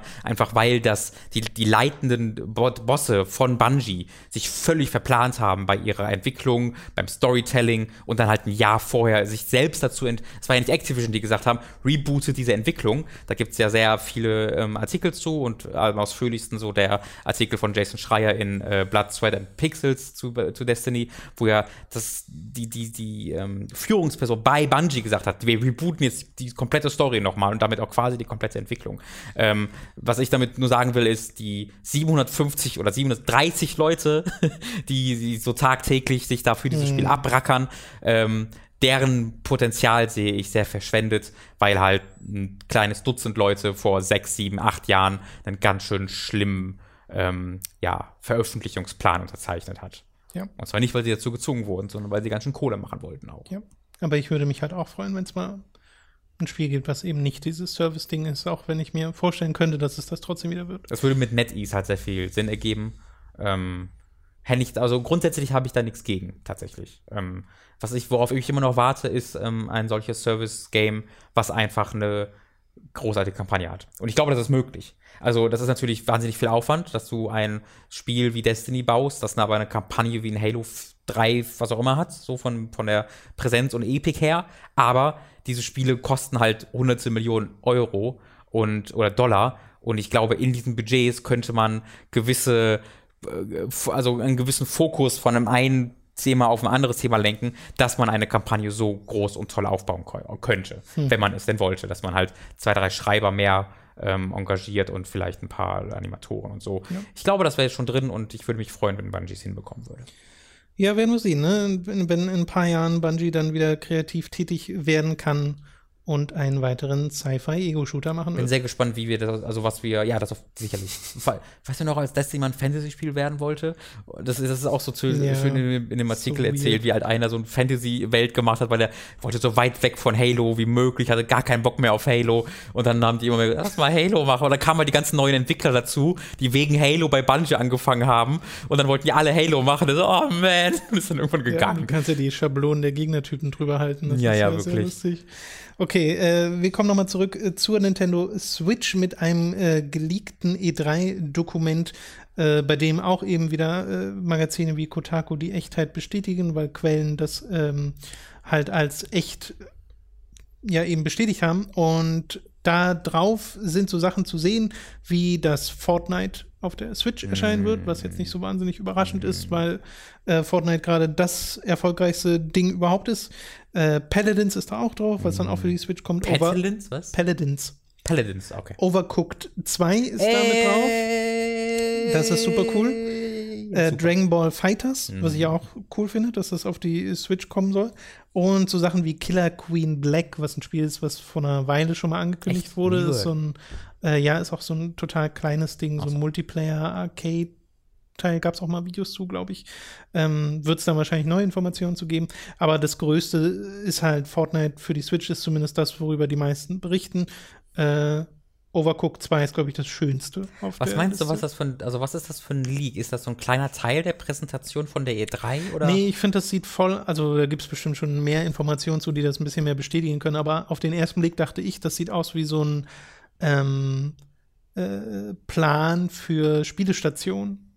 Mm. Weil da waren immer Zahlen drunter, mal, äh, zweimal das, irgendwie achtmal das oder okay. sowas. Ja, das wäre Könnte sein. Zwei Stationen klingen sehr wenig, nach sehr wenig, aber ähm, Nee, ich das- weiß, ich habe jetzt die Zahl nicht im Kopf, das, war okay, ausgedacht. okay. Also, das, das, also das, das, das klingt tatsächlich, ob es sehr viel Sinn machen wird. Also Overcooked 2, hervorragend. Overcooked ist ein hervorragendes Koop-Spiel, wahnsinnig frustrierend Yes. zum Ende hin, weil es so schweineschwer werden kann, aber auf eine gute Art und Weise frustrierend. Hat auch einen tollen Versus-Mode. Ähm, die Switch-Version war, wie ich gehört habe, echt nicht gut. Also die wurde sehr viel ja, gepatcht, aber nicht so performant, ne? Genau, da hatte, ich glaube, es, da wurde noch ein bisschen mit Unity gekämpft äh, von Leuten, die sich da nicht so gut mit auskannten. Deswegen ein bisschen weird, dass das dann auf das erstmal genau auf der Switch angekündigt werden Mhm. sollte. Ich hoffe, dass es nicht exklusiv ist, ehrlich gesagt. Nicht, weil ich das nicht auf der Switch spielen würde, sondern weil ich hoffe, dass Overcooked einem möglichst breites Publikum zugänglich wird, dass, so, also, dass es überall erscheint. Ähm, also Keines toll. der Spiele hier drauf ist, glaube ich, exklusiv, deswegen. Ich meine, das sind ja auch alles Ports Genau. größtenteils. Ähm, ich finde einfach toll, dass ein Overcooked, was ein voll weirdes Spiel ist, was du gar nicht so zu, was einfach keinen Sinn ergibt, wenn du es anguckst. Ist also Spiele, also von ganz vielen Spielen ist ja eine große Stärke und ein wichtiger Punkt, dass du sie anguckst in 30 Sekunden und weißt, was es ist und äh, du magst Aber es. ist und das bei Overwatch, äh, bei Overcooked nicht so? also ich finde halt so Kommt ein auf ISO-Ding, wo, wo du in den Trailern vier Charaktere durch die Gegend rennen und irgendwie, du erkennst ja nichts, wenn du nicht weißt, was da passiert, weißt du? Ähm, Naja, also klar, du, du kannst nicht so richtig sagen, wer gerade was macht, aber du siehst doch schon, okay, da muss man Multiplayer zusammen kochen. Genau, aber das sagt mir halt nichts. Also ich finde halt Spielmechanik, okay, was mache ich da? Ich habe Overcooked nicht mal, ich erinnere mich noch genau, wie verwirrt ich war, was dieses Spiel jetzt ist. Wo ist da die Herausforderung? Also was man Wie genau funktio- macht, Wie funktioniert Ja, das? ja, Warum ja. soll das jetzt ein interessantes Spiel sein? Äh, und ich finde halt toll zu sehen, wie viele Leute sich offensichtlich auf diese neue Erfahrung ähm, drauf eingelassen haben, um sich dann begeistern zu lassen, Mhm. weil Overcooked wirklich, wirklich toll war. Mag ich auch sehr gern. Äh, aber wird ja dann wahrscheinlich in der Nintendo-Konferenz alles kommen oder vielleicht schon vorher mit separaten Trailern, sehen wir ja dann. Gut, ein, wir haben ja gerade schon mal ganz kurz bei der Bungie-Sache Assassin's Creed Origins erwähnt und können da dann direkt weitermachen mit Assassin's Creed Odyssey, was ebenfalls geleakt ist, wie jedes Assassin's Creed äh, liegt über Merchandise diesmal. Ein Schlüsselanhänger ist, glaube ich, oder irgend so ein Anhänger halt, Mhm. äh, wo, wo man halt das Assassin's Creed äh, Odyssey-Logo sieht. Und jetzt hat aber Ubisoft auch schon eingerudert, so einen Teaser zusammengezimmert, der garantiert ganz schnell innerhalb von zwei Minuten von irgendeinem Cutter gemacht wurde. Ja, weil auch einer gesagt hat, oh Gott, was ist die aktuellste Referenz, die mir einfällt? ja, und das ist so ein, also 300 ist doch gerade beliebt, ne? Die Kids mögen 300, Ja, glaube man ich. sieht, wie jemand von so einer Klippe ge gekickt wird. Und das ist so ein ganz, ganz kurzer Cut und dann kommt das Logo und das sieht halt wirklich aus, als wäre das ganz schnell entstanden. Ja. Habe ich zumindest das Gefühl. Bethesda, they are not. So von der Social Nee, genau. Media Äh, Antwortpräsenz. Ja, her. das ist eigentlich ganz schön, äh, weil Bethesda hat mit dem Rage 2 Account so lustig und gut auf die Leaks reagiert. Mhm. Äh, ich glaube, bei Ubisoft ist es einfach nur dieses oh, Fuck. So close. So, normalerweise ist es immer im Januar, dass es passiert. Genau, eigentlich müssten die doch schon eine Abteilung haben, die diesen Plan wählen. ja. Naja, das Interessante ist ja, diese Leaks gab es ja tatsächlich schon. Das war, glaube ich, Anfang des Jahres, dass in einem 4chan-Thread das alles Ja. schon geleakt ist. Aber es war halt ein random 4chan-Thread, wo es keinerlei Grund gab, dem zu glauben. Äh, genau wie auch bei Pokémon Let's Go war die gleiche Geschichte. Das wurde ja auch ein Jahr vorher oder sowas alles geleakt, samt einem sehr verwaschenen Screenshot, der jetzt tatsächlich Teil dieser ersten Screenshots war. Was aber, also du kannst ihm ja eigentlich einfach dann glauben und sagen, okay, das wird schon stimmen. Aber ähm, das war dann ganz, ganz lustig zu sehen. Und ich finde, ähm, du wirst da bestimmt noch ein paar Details haben, bevor ich jetzt, oder? Bevor ich jetzt ungefähr aufliste. Die Details, die es dazu gibt, hören sich hervorragend an. Genau, denn auch da hat Kotaku natürlich wieder äh, Quellen, die ein paar mehr Informationen äh, herausgeben. Zum Beispiel, dass es Dialogoptionen geben würde, also dass noch mehr in diese RPG-Schiene rein äh, gleitet, dass man äh, sich entscheiden kann, ob man einen männlichen oder einen weiblichen Protagonisten spielen möchte am Anfang des Spiels. Äh, und dass es in Griechenland spielt. Ich glaube, das haben wir noch gar nicht Details. erwähnt, Ja. aber ja. Und wahrscheinlich auch noch 2018 erscheint. Ja, das ähm, finde ich, klingt alles sehr vielversprechend, äh, dass sie in den Rollen, also dieses, das halt äh, Assassin's Creed Origins so ein Rollenspiel bisschen wurde mit, mit Ja, nicht nur ein bisschen, finde ich. ja, es hat halt, ne, es hat halt nicht alle typischen Merkmale des Rollenspiels, wie zum Beispiel die fehlenden, äh, den fehlenden Fokus auf Entscheidungen ja, und genau. ähm, Gespräche, was du ja gerade aufgezählt Aber hast. spielmechanisch ist Aber es sehr genau, genau. geworden. Und ich muss sagen, das fand ich ja nicht nur gut. Also ich fände es halt immer noch diese Level, dieses Leveling, dass gesagt wird, da ist eine Level 50 Wache jetzt einfach und die kannst du halt unmöglich besiegen. Das passt nicht so ganz zu der Fantasie des Assassinen, die du da durchlebst. Aber nichtsdestotrotz, wenn sie dann noch den Schritt weitermachen, da werde ich dann hoffnungsvoll, weil Dialogoptionen einen größeren Fokus auf Gespräche auch gleichzeitig bedeuten würden. Und meine Hoffnung ist dann, und das ist wirklich eine pure Hoffnung, die, äh, die ich mir eher wahrscheinlich eher nicht machen sollte, wenn ich bedenke, wie die Vergangenheit dieser Serie aussieht. Meine Hoffnung ist aber, dass dann auch ein bisschen größerer Fokus aufs Writing gelegt wird. Weil das war die letzten Jahre eine große Schwäche von Assassin's Creed. Auch wenn mir der große Plot eigentlich gefällt und die Epik und die Geschichte, wenn ich jetzt einfach mal aufs Writing selbst gehe, dann ist das alles ziemlicher 08, vergessenswerter 0815 Kram. Äh, und wenn sie dann aber mehr auf diesen Rollenspiel gehen, dann würde ich mir erhoffen, dass sie sich mal bewusst machen, was sie da tun äh, und da ein bisschen mehr Wert drauf legen. Ähm, wobei ich aber auch glaube, je open-worldiger es wird, je rollenspielartiger es wird, desto kleiner wird der Fokus auf, komm, lass mal die große Geschichte weitererzählen. Ja. Die fand ja in Origins eigentlich schon gar nicht mehr statt. Ähm, deswegen, ich finde es immer noch das ist mit das, worunter ich am meisten leide, oder worüber ich finde, dass die Serie am meisten leidet, ist der fehlende Abschluss äh, dieser großen Story. Immer wenn ich das starte, denke ich mir, vielleicht machen sie ja doch noch was damit. Und ich weiß, dass sie es nicht tun werden. Was ich nur bräuchte, ist mal ein Ubisoft, ein Assassin's Creed, was sagt, ja, wir machen damit nichts mehr. Hier Juno, alle tot. Ah, oh, sind gestorben. Schade. Juno ist ja digital, die ist abgestürzt. Hat vergessen, neu zu starten. Schade, weg. Ähm, das mach, mach es einfach nur. Dann, und dann bin ich zufrieden. Dann muss ich mich zumindest nicht mehr damit beschäftigen. Ja, ähm, ich glaube, das würde helfen und vielleicht auch dann einfach eine ganz andere Herangehensweise an die Serie. Eher ja. das, was Final Fantasy macht, weniger dieses, es muss alles ein zusammenhängendes Universum sein ja. und eine fortlaufende Geschichte erzählen. Ja. Weil dann kannst das machen sie schon nicht mehr, das ist ja das Frustrierende. E eben, ne? sie, sie machen ja in Origins auch schon dieses Jahr, du hast Bikes Geschichte und ja. da gibt es dann so Anspielungen, aber eigentlich kannst du die auch so stehen lassen. Mhm. Und äh, warum dann nicht den Rest einfach rauskicken, weil ja. ist doch egal dann. Also die, hm, die Gegenwartsteile von Origins sind so komplett ohne Konsequenz. also so komplett egal gewesen. Wie siehst du das, dass das jetzt wieder scheinbar jährlich wird? Äh, Finde ich voll okay, weil ähm, diese, dieses zusätzliche Jahr haben ja alle Studios bekommen. Also da ja, ja, aber ne? glaubst du, dass das dann jetzt einfach erst wieder die Realisierung kommt, dass nochmal so eine Pause nötig ist, wenn es wieder zu spät ist? Oder dass ich, das jetzt einprogrammiert ist? Ich glaube ja, diese Pause war nur. Diese, diese Entwicklerstudios haben ja drei Jahre Zeit für jedes dieser Spiele. Und ich bin der Meinung, dass auch ohne diese Pause, dass diese Zeit eigentlich genügt, um das konzeptuell grundsätzlich zu verändern. Und ich glaube, diese Pause war eher nötig für das für Ubisoft um in sich. Also ich glaube, es war weniger für die Entwicklerstudio nötig, weil sie ja mehr Zeit brauchten, als mehr für Ubisoft, weil die Verkäufe nicht darum um zu sagen, okay, was wollen wir mit Assassin's Creed machen? Wo soll das hingehen?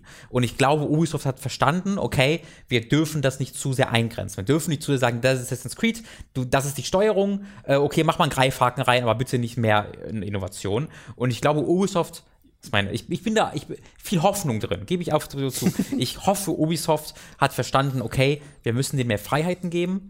Äh, und ähm, wenn du dann drei Studios hast, oder nee, 13 Studios hast, wie was Assassin's Creed der Fall ist, die drei Jahre daran entwickeln würden, dann würde das, vermute ich, reichen, um grundsätzlich voneinander äh, unterschiedliche oder unterschiedliche ähm, Erfahrungen zu bieten. Deswegen finde ich das grundsätzlich nicht schlecht. Wenn ich aber dann nächstes Jahr sehe, dass sie dann, jetzt sind wir wieder im antiken XY und wir haben no, noch mehr Gesprächsoptionen.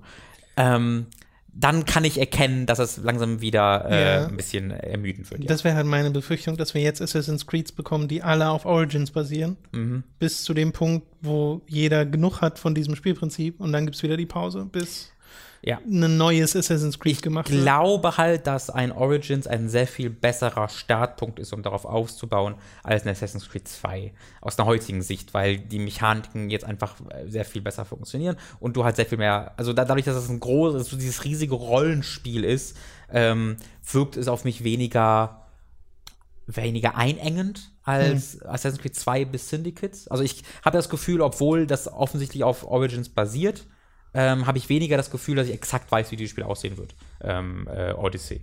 Ähm, und ich kann gut sein, dass ich das dann spiele und sage, ah nee, ist halt einfach nur Origins. Na gut. Ähm, und dann das nächste einfach exakt nochmal genauso wird. Aber ich persönlich war ja sogar, da habe ich habe ja letztes Jahr gesagt, ich hätte mich sogar gefreut, wenn es ein Origin 2 gäbe. Also wenn sie ähm, in diese Richtung gehen würden von mhm. Brotherhood und Revolution, Revelations, weil ich halt fand, dass Bayek und der andere Charakter, den ich so cool fand, den Namen ich vergessen habe, äh, dass diese beiden Charaktere, ah, Aya, Aya, dass Bayek und Aya äh, so, so tolle Charaktere waren. Deswegen, ähm, ich war ja sogar der Meinung, dass sie einfach das nicht normal machen können. Deswegen, ich freue mich durchaus drauf. Verstehe aber auch Leute, die skeptisch sind, weil es gibt Grund dafür, nach der Vergangenheit von Assassin's Creed. Genau, ja, ja. Aber das Origins war so gut, Tom, wenn die das nochmal machen, finde ich so toll. Ja, ich glaube, das kannst du ja auch durchaus nur, wie oft ist ja die Frage. Ja, das stimmt. Ne? Ähm, und mal ein Assassin's Creed in Richtung von Prince of Persia bringen wäre doch auch mal was Schönes. Ja, ja, ich, ich, ich mache mir auch ein bisschen Sorgen, weil es halt das äh, Unity-Team ist. Ähm, und äh, ich mache mir jetzt keine Sorgen, weil, oh, ist das halt voll verbuggt und so. Ich fand, das war einfach sowohl spielmechanisch als auch erzählerisch das schwächste Assass- Assassin's Creed. Ich habe tatsächlich vor drei Wochen oder zwei Wochen Unity nochmal angeworfen auf der Xbox X, einfach um zu sehen, wie es läuft. Und es läuft halt flüssig, so mit 30 Frames, und es fühlt sich immer noch so arschlangsam an. Und die Kämpfe fühlen sich immer noch unglaublich schlecht an. Also, obwohl es mit 30 Frames läuft, fühlt es sich immer noch total falsch an, spielerisch. Und so viel schlechter als, als Syndicate. Das ist völlig unglaublich. Nun gut, wir machen weiter mit zwei äh, Sachen, die auf dem koreanischen Ratingsboard aufgetaucht sind, das in letzter Zeit immer mal wieder dafür sorgt, dass Sachen liegen. Das Äh, Walmart Ko von Korea. also, genau. Äh, haben auch noch äh, was zu Sonic geleakt, bevor das offiziell angekündigt wurde. Ähm, Borderlands 1 ist das erste, was für Endlich. PlayStation 4 und Xbox One dort geratet wurde, wird dann halt die Game of the Year Edition mit den DLCs sein. Gott sei Dank. Ist jetzt nicht so wahnsinnig. Wer aufregend. zum Fick will denn Borderlands 1 noch? Es gibt, Leute, die mögen Borderlands 1 mehr als Ja, aber das ist doch auch dieses, ähm, die, ich, ich, diese drei Leute, die sich dann treffen, um das, ein- um, um dieses, ah, das also das ist, ob Borderlands 2 ist so unglaublich, ob, also, mh, nee, ich sage jetzt nicht objektiv, ich benutze nicht das böse O-Wort, aber Borderlands 2 ist so viel besser als Borderlands 1 aus der spielmechanischen Sicht, ähm, dass ich, dass das für mich verrückt klingt. Ja, aber es hat halt auch schon, es hat einen so anderen Flair, dass ich verstehen kann, wenn Leute das Ist es aber so Teil anders? 1 mögen. Weil Ja, ich hab- ja, ich habe ja Borderlands 1 auch mal eine ganze Zeit Ich lang auch. Äh, und das ist noch nicht annähernd so abgedreht wie Aber ich, äh, der zweite. Ich finde halt, dass es, es hat, im Großen und Ganzen ist es schon so, dass es ein bisschen ernster ist, aber es hat halt so die exakt gleichen Wurzeln, finde ich, wie zwei. Also es gibt total Sinn, dass zwei aus eins heraus gewachsen ist. Ähm, Ja. Aber äh, was mein, meine Frage ist, also was ich mir vor allem denke, ist so ähm, weniger Borderlands 2 und Pre-Sequel, sondern jedes Spiel ist heutzutage eines dieser Loot-Spiele. Weißt du, du hast ein Destiny, du hast The Division, du hast Warframe, du hast so viele dieser Spiele. Warum wollt, wa- was, was ist denn an Borderlands 1? Warum? Ähm, vor allem jetzt, nachdem schon 2 und Pre-Sequel in der Collection kam, bringt ihr jetzt Borderlands 1. Das wirkt für mich wie so ein THQ Nordic-Move. Wir haben hier noch was rumliegen, lass es mal veröffentlichen. Vielleicht ist es auch genau das. Zumindest hätte THQ Nordic da mal einen lustigen Untertitel gegeben. Ich glaube, das ist einfach nicht sehr teuer, das auf die PS4 und Xbox One Ja. zu porten. Und ein, zwei Leute werden es schon noch kaufen. Wo wäre der, wo Gerade die DLCs sind, glaube ich, sehr beliebt bei Borderlands. wo wär der 1. Wortwitz, Tom? Bei Borderlands Remastered. Wie würde THQ Nordic dieses Spiel wenn man nennen? sich in dem Universum auskennen würde, würde man vielleicht ein paar Namen parat haben, aber Jack, Jack. ich, ich Wer weiß nicht. der? Ja, aber den gibt es ja in Borderlands 1 schon mal nicht. Hetz. Also- ah. hm, quit. Äh, das viel interessantere, was auf dem koreanischen Ratingsboard äh, äh, aufgetaucht ist, ist die PC-Version von Sunset Overdrive. Ich habe tief eingeatmet, als ich das gehört habe. Ja, zu Recht, weil das ja ein Spiel ist, äh, jetzt hätte ich schon fast Reihe gesagt, aber das ist ja gar keine Reihe. Ähm, ein Spiel ist, was super beliebt ist, was eine absolute Kult-Fanbasis hat, zu der du ja gehörst. Ich habe es auch ein bisschen gespielt und mochte es da sehr gern. Ähm, und so eine PC-Version von dem Spiel mit einer flüssigeren Framerate würde auch mich noch mal dazu bringen, dieses Spiel äh, anzuschmeißen, weil das wäre super cool. Das würde vielleicht noch mal so ein kleiner Testlauf sein, um zu zeigen, okay, hat das vielleicht doch noch ein bisschen Potenzial, nachdem es den Kult schon gibt, einen Splash zu machen und sich zu verkaufen und vielleicht an Microsoft das Signal zu senden, hey, äh, Sunset Overdrive, Leu mö mögen die Leute, macht mal was damit. Äh, kommt ja von Insomniac, die halt gerade an Spider-Man werken und es gab dann parallel auch ein Gerücht von wegen Sunset Overdrive 2 Fragezeichen und dann direkt irgendwie Patrick Klepek war es, glaube ich, der gesagt hat, nee, machen sie gerade nicht. Ich weiß Bescheid. Das ist voll Äh. deprimierend, wie Patrick Klepek und Jason Schreier sich so zur Aufgabe gemacht haben, einfach die Leute traurig zu machen. Jason Schreier mit Ankündigungen und Details von sowas wie Fallout 76. Äh, also er macht die Leute traurig, indem er Spiele ankündigt. Äh, und Patrick Klepek macht auf der anderen Seite macht die Leute traurig, indem er ankündigt, welche Spiele nicht angekündigt werden. ähm, weil das weil Sunset Overdrive PC war so, ich, oh, das muss ja einen Grund haben, haben die etwa? Und dann Patrick Klepek so, nein, alle eure Träume sind eine Lüge. Ja. Das fand ich sehr traurig. Aber ich freue mich sehr darauf, dass halt auch Leute wie du äh, und hoffentlich Millionen von weiteren Menschen ähm, da mal einen Blick drauf werfen. Hoffentlich kommt es auf Steam nicht nur auf Windows 10, sonst ist es Dead on Arrival natürlich. Ähm, Oh, das wird bestimmt. Ich glaube halt, das ist eine Insomniac-Reihe. Ich glaube, Insomniac ähm, gehört die IP. Ist das Ähm, so? Ja, ja. Äh, ich glaube, dass sie halt alleine das, das natürlich nicht. Also, sie brauchen natürlich trotzdem einen Publisher, äh, der das macht. Aber ich. Aber dann könnte es auf Steam kommen. Das ist wie Quantum genau, Break. genau, deswegen sage ich. Also, ich glaube, das war deren ganzes Ding, dass sie halt einen eigenen. Quantum Break Remedy? Äh, es ist nicht mal, also wenn es Microsoft gehören würde, wäre es nicht auf Steam gekommen. Es wurde, es wurde auch von einem anderen, es, es, es wurde von einem anderen, äh, Ja, ne? es gibt eine Packungsversion, die nicht von Microsoft gepublished wurde. Das weiß ich noch. Also es muss eigentlich Remedy gehören, ja. Weird. Ähm, also ich freue, ich werde jetzt auch bestimmt nochmal Oder vielleicht sind das auch PC. Anteile, die da sind. Ach, keine Es ist kompliziert bestimmt. Es hat auch äh, tolle DLCs, ähm, die dann noch sicherlich dabei sein werden. Ja, ja. Hm. Die haben ja sogar, die haben sogar mal einen der DLCs hier gespielt im, im Livestream. Oh, stimmt. Ähm, äh, 2015 oder so. ja, ja, es hat wunderbare äh, Referenzen zu sowas wie NeoGAF, die bestimmt richtig gut gealtert sind.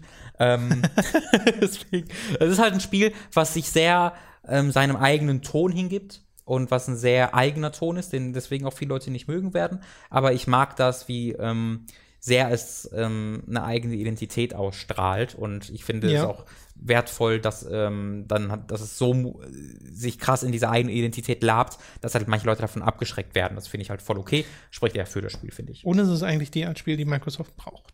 Es ist halt- ja ja und es ist halt ein spielmechanisch tolles Spiel. Das ist, also das das ist ein, ja, mit ein, dem Grinden und Richtig, der Mobilität. Also ich habe sehr das Gefühl, dass so ein Spider-Man sehr gro großen Teilen darauf aufbauen könnte, ähm, weil halt ähm, ein, ein Sunset Overdrive es sehr gut geschafft hat, dass du äh, die Kontrolle behältst, in dem Gegensatz zu einem Assassin's Creed zum Beispiel, was sehr automatisiert würde, wird, aber trotzdem genauso flüssig durch die Gegend läufst wie in einem Assassin's Creed. Ähm, ich finde immer noch, das hat mit die besten ähm, Traversing-Möglichkeiten in der offenen Welt, die es je gegeben hat.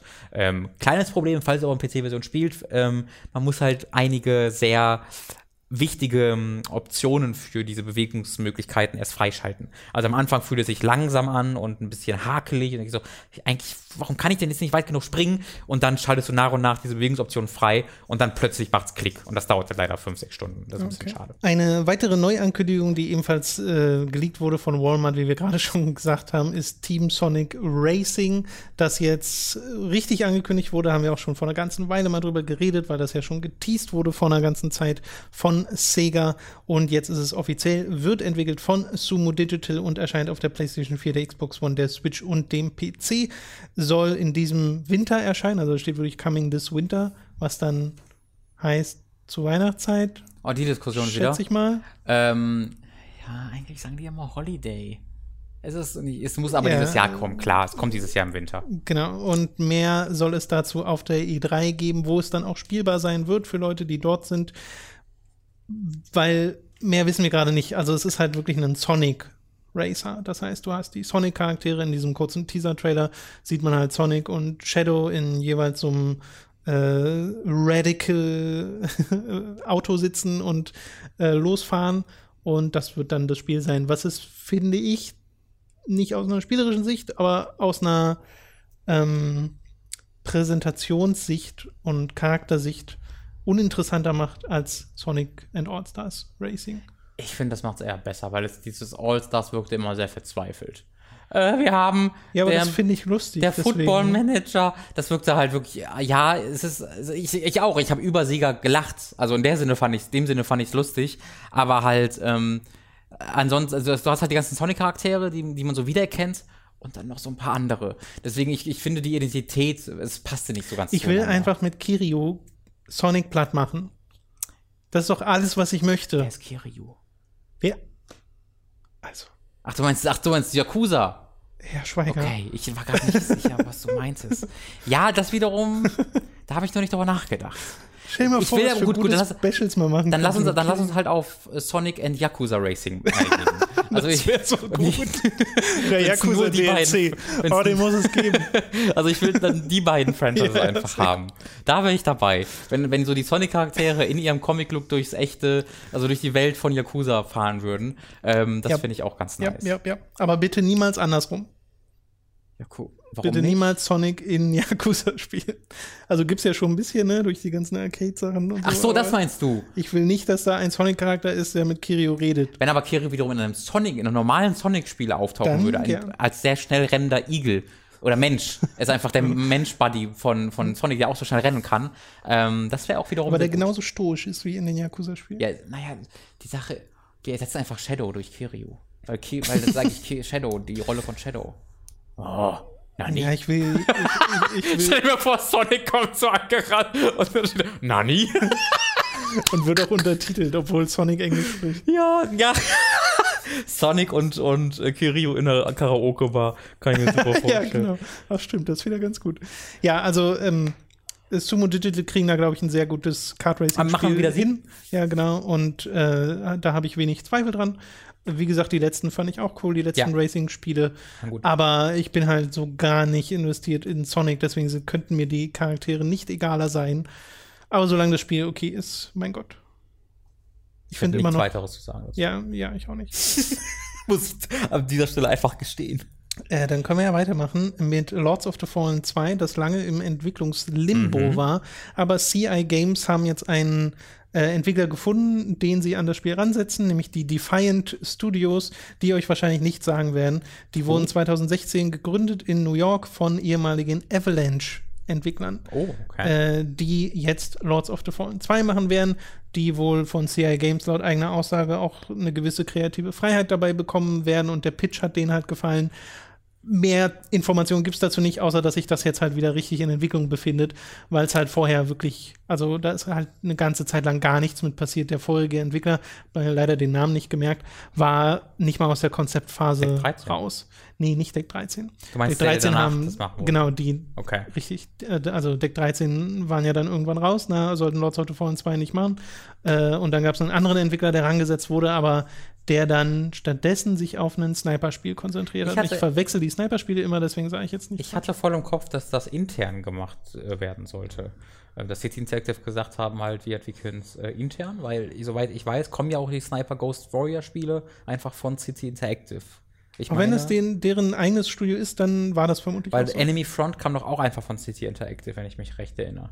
Ähm, ich glaube, das sind Da deren. müsste ich jetzt raten. Das sind deren eigene Dinge. Das ist eine der bemerkenswertesten Beispiele für Missmanagement, die ich mir so in den letzten Jahren in den Kopf rufen kann im Videospielbereich, dass du als City Interactive diesen Mega-Erfolg im relativ für ihre Position von Lords of the Fallen irgendwie hast, wo natürlich nicht wirklich mit gerechnet werden konnte, dass das dann doch irgendwie sich so relativ gut verkauft. Also wie gesagt, Mega-Erfolg meine ich jetzt nicht 10 Millionen Einheiten, aber halt für diesen kleinen Status, den halt ein Deck 13 und ein ähm, City Interactive hat. Und dann, äh, hab- voll- dann äh, zerstreitest du dich erst mit Deck 13, dass die das, den Sequel nicht machen dürfen. Und dann hast du einen neuen Entwickler und der verkackt das auch. Und dann kündigst du im Jahre 2018 unseres Herrn Motherfucking Lord of the Fallen 2 an.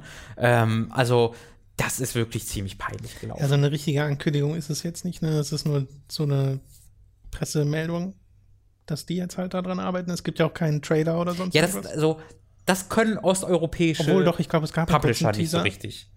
Also, aber, aber generell trotzdem, das wird doch bestimmt vier Jahre noch dauern, bis das kommt. Dies, die- immer dieses, obwohl, es kann natürlich sein, dass sie ja 2016 daran entwickeln, ne? Weiß ich ja nicht, wann die damit beauftragt wurden. Ja. Ja, ich, ich hoffe ehrlich gesagt, dass es gut wird. Also ich, ähm, Lords of the Fallen hat mir Spaß gemacht, obwohl es eigentlich so völlig bla war, aber fand ich irgendwie cool. Ähm, und ähm, was dann kreative Freiheit bei so einem Spiel bedeuten soll, da bin ich, bin ich zumindest ein bisschen gespannt zu sehen. Weil The Search 2 kommt ja auch, vielleicht kommt dann ja Lord of Fallen 2 und The Search 2 gleichzeitig. Das wäre schön Und dann, absurd. und, dann, und dann kommt aber auch leider Dark Souls 4 und äh, dann sind beide Spiele tot. Ich hoffe, Dark Souls 4 lässt noch eine Weile auf sich warten. Dark Souls 4 von Deck 13, Leute. Hiermit möchte ich es in den Raum werfen. Naja, aber nein, Namco können damit machen, was sie wollen, ne? Das stimmt.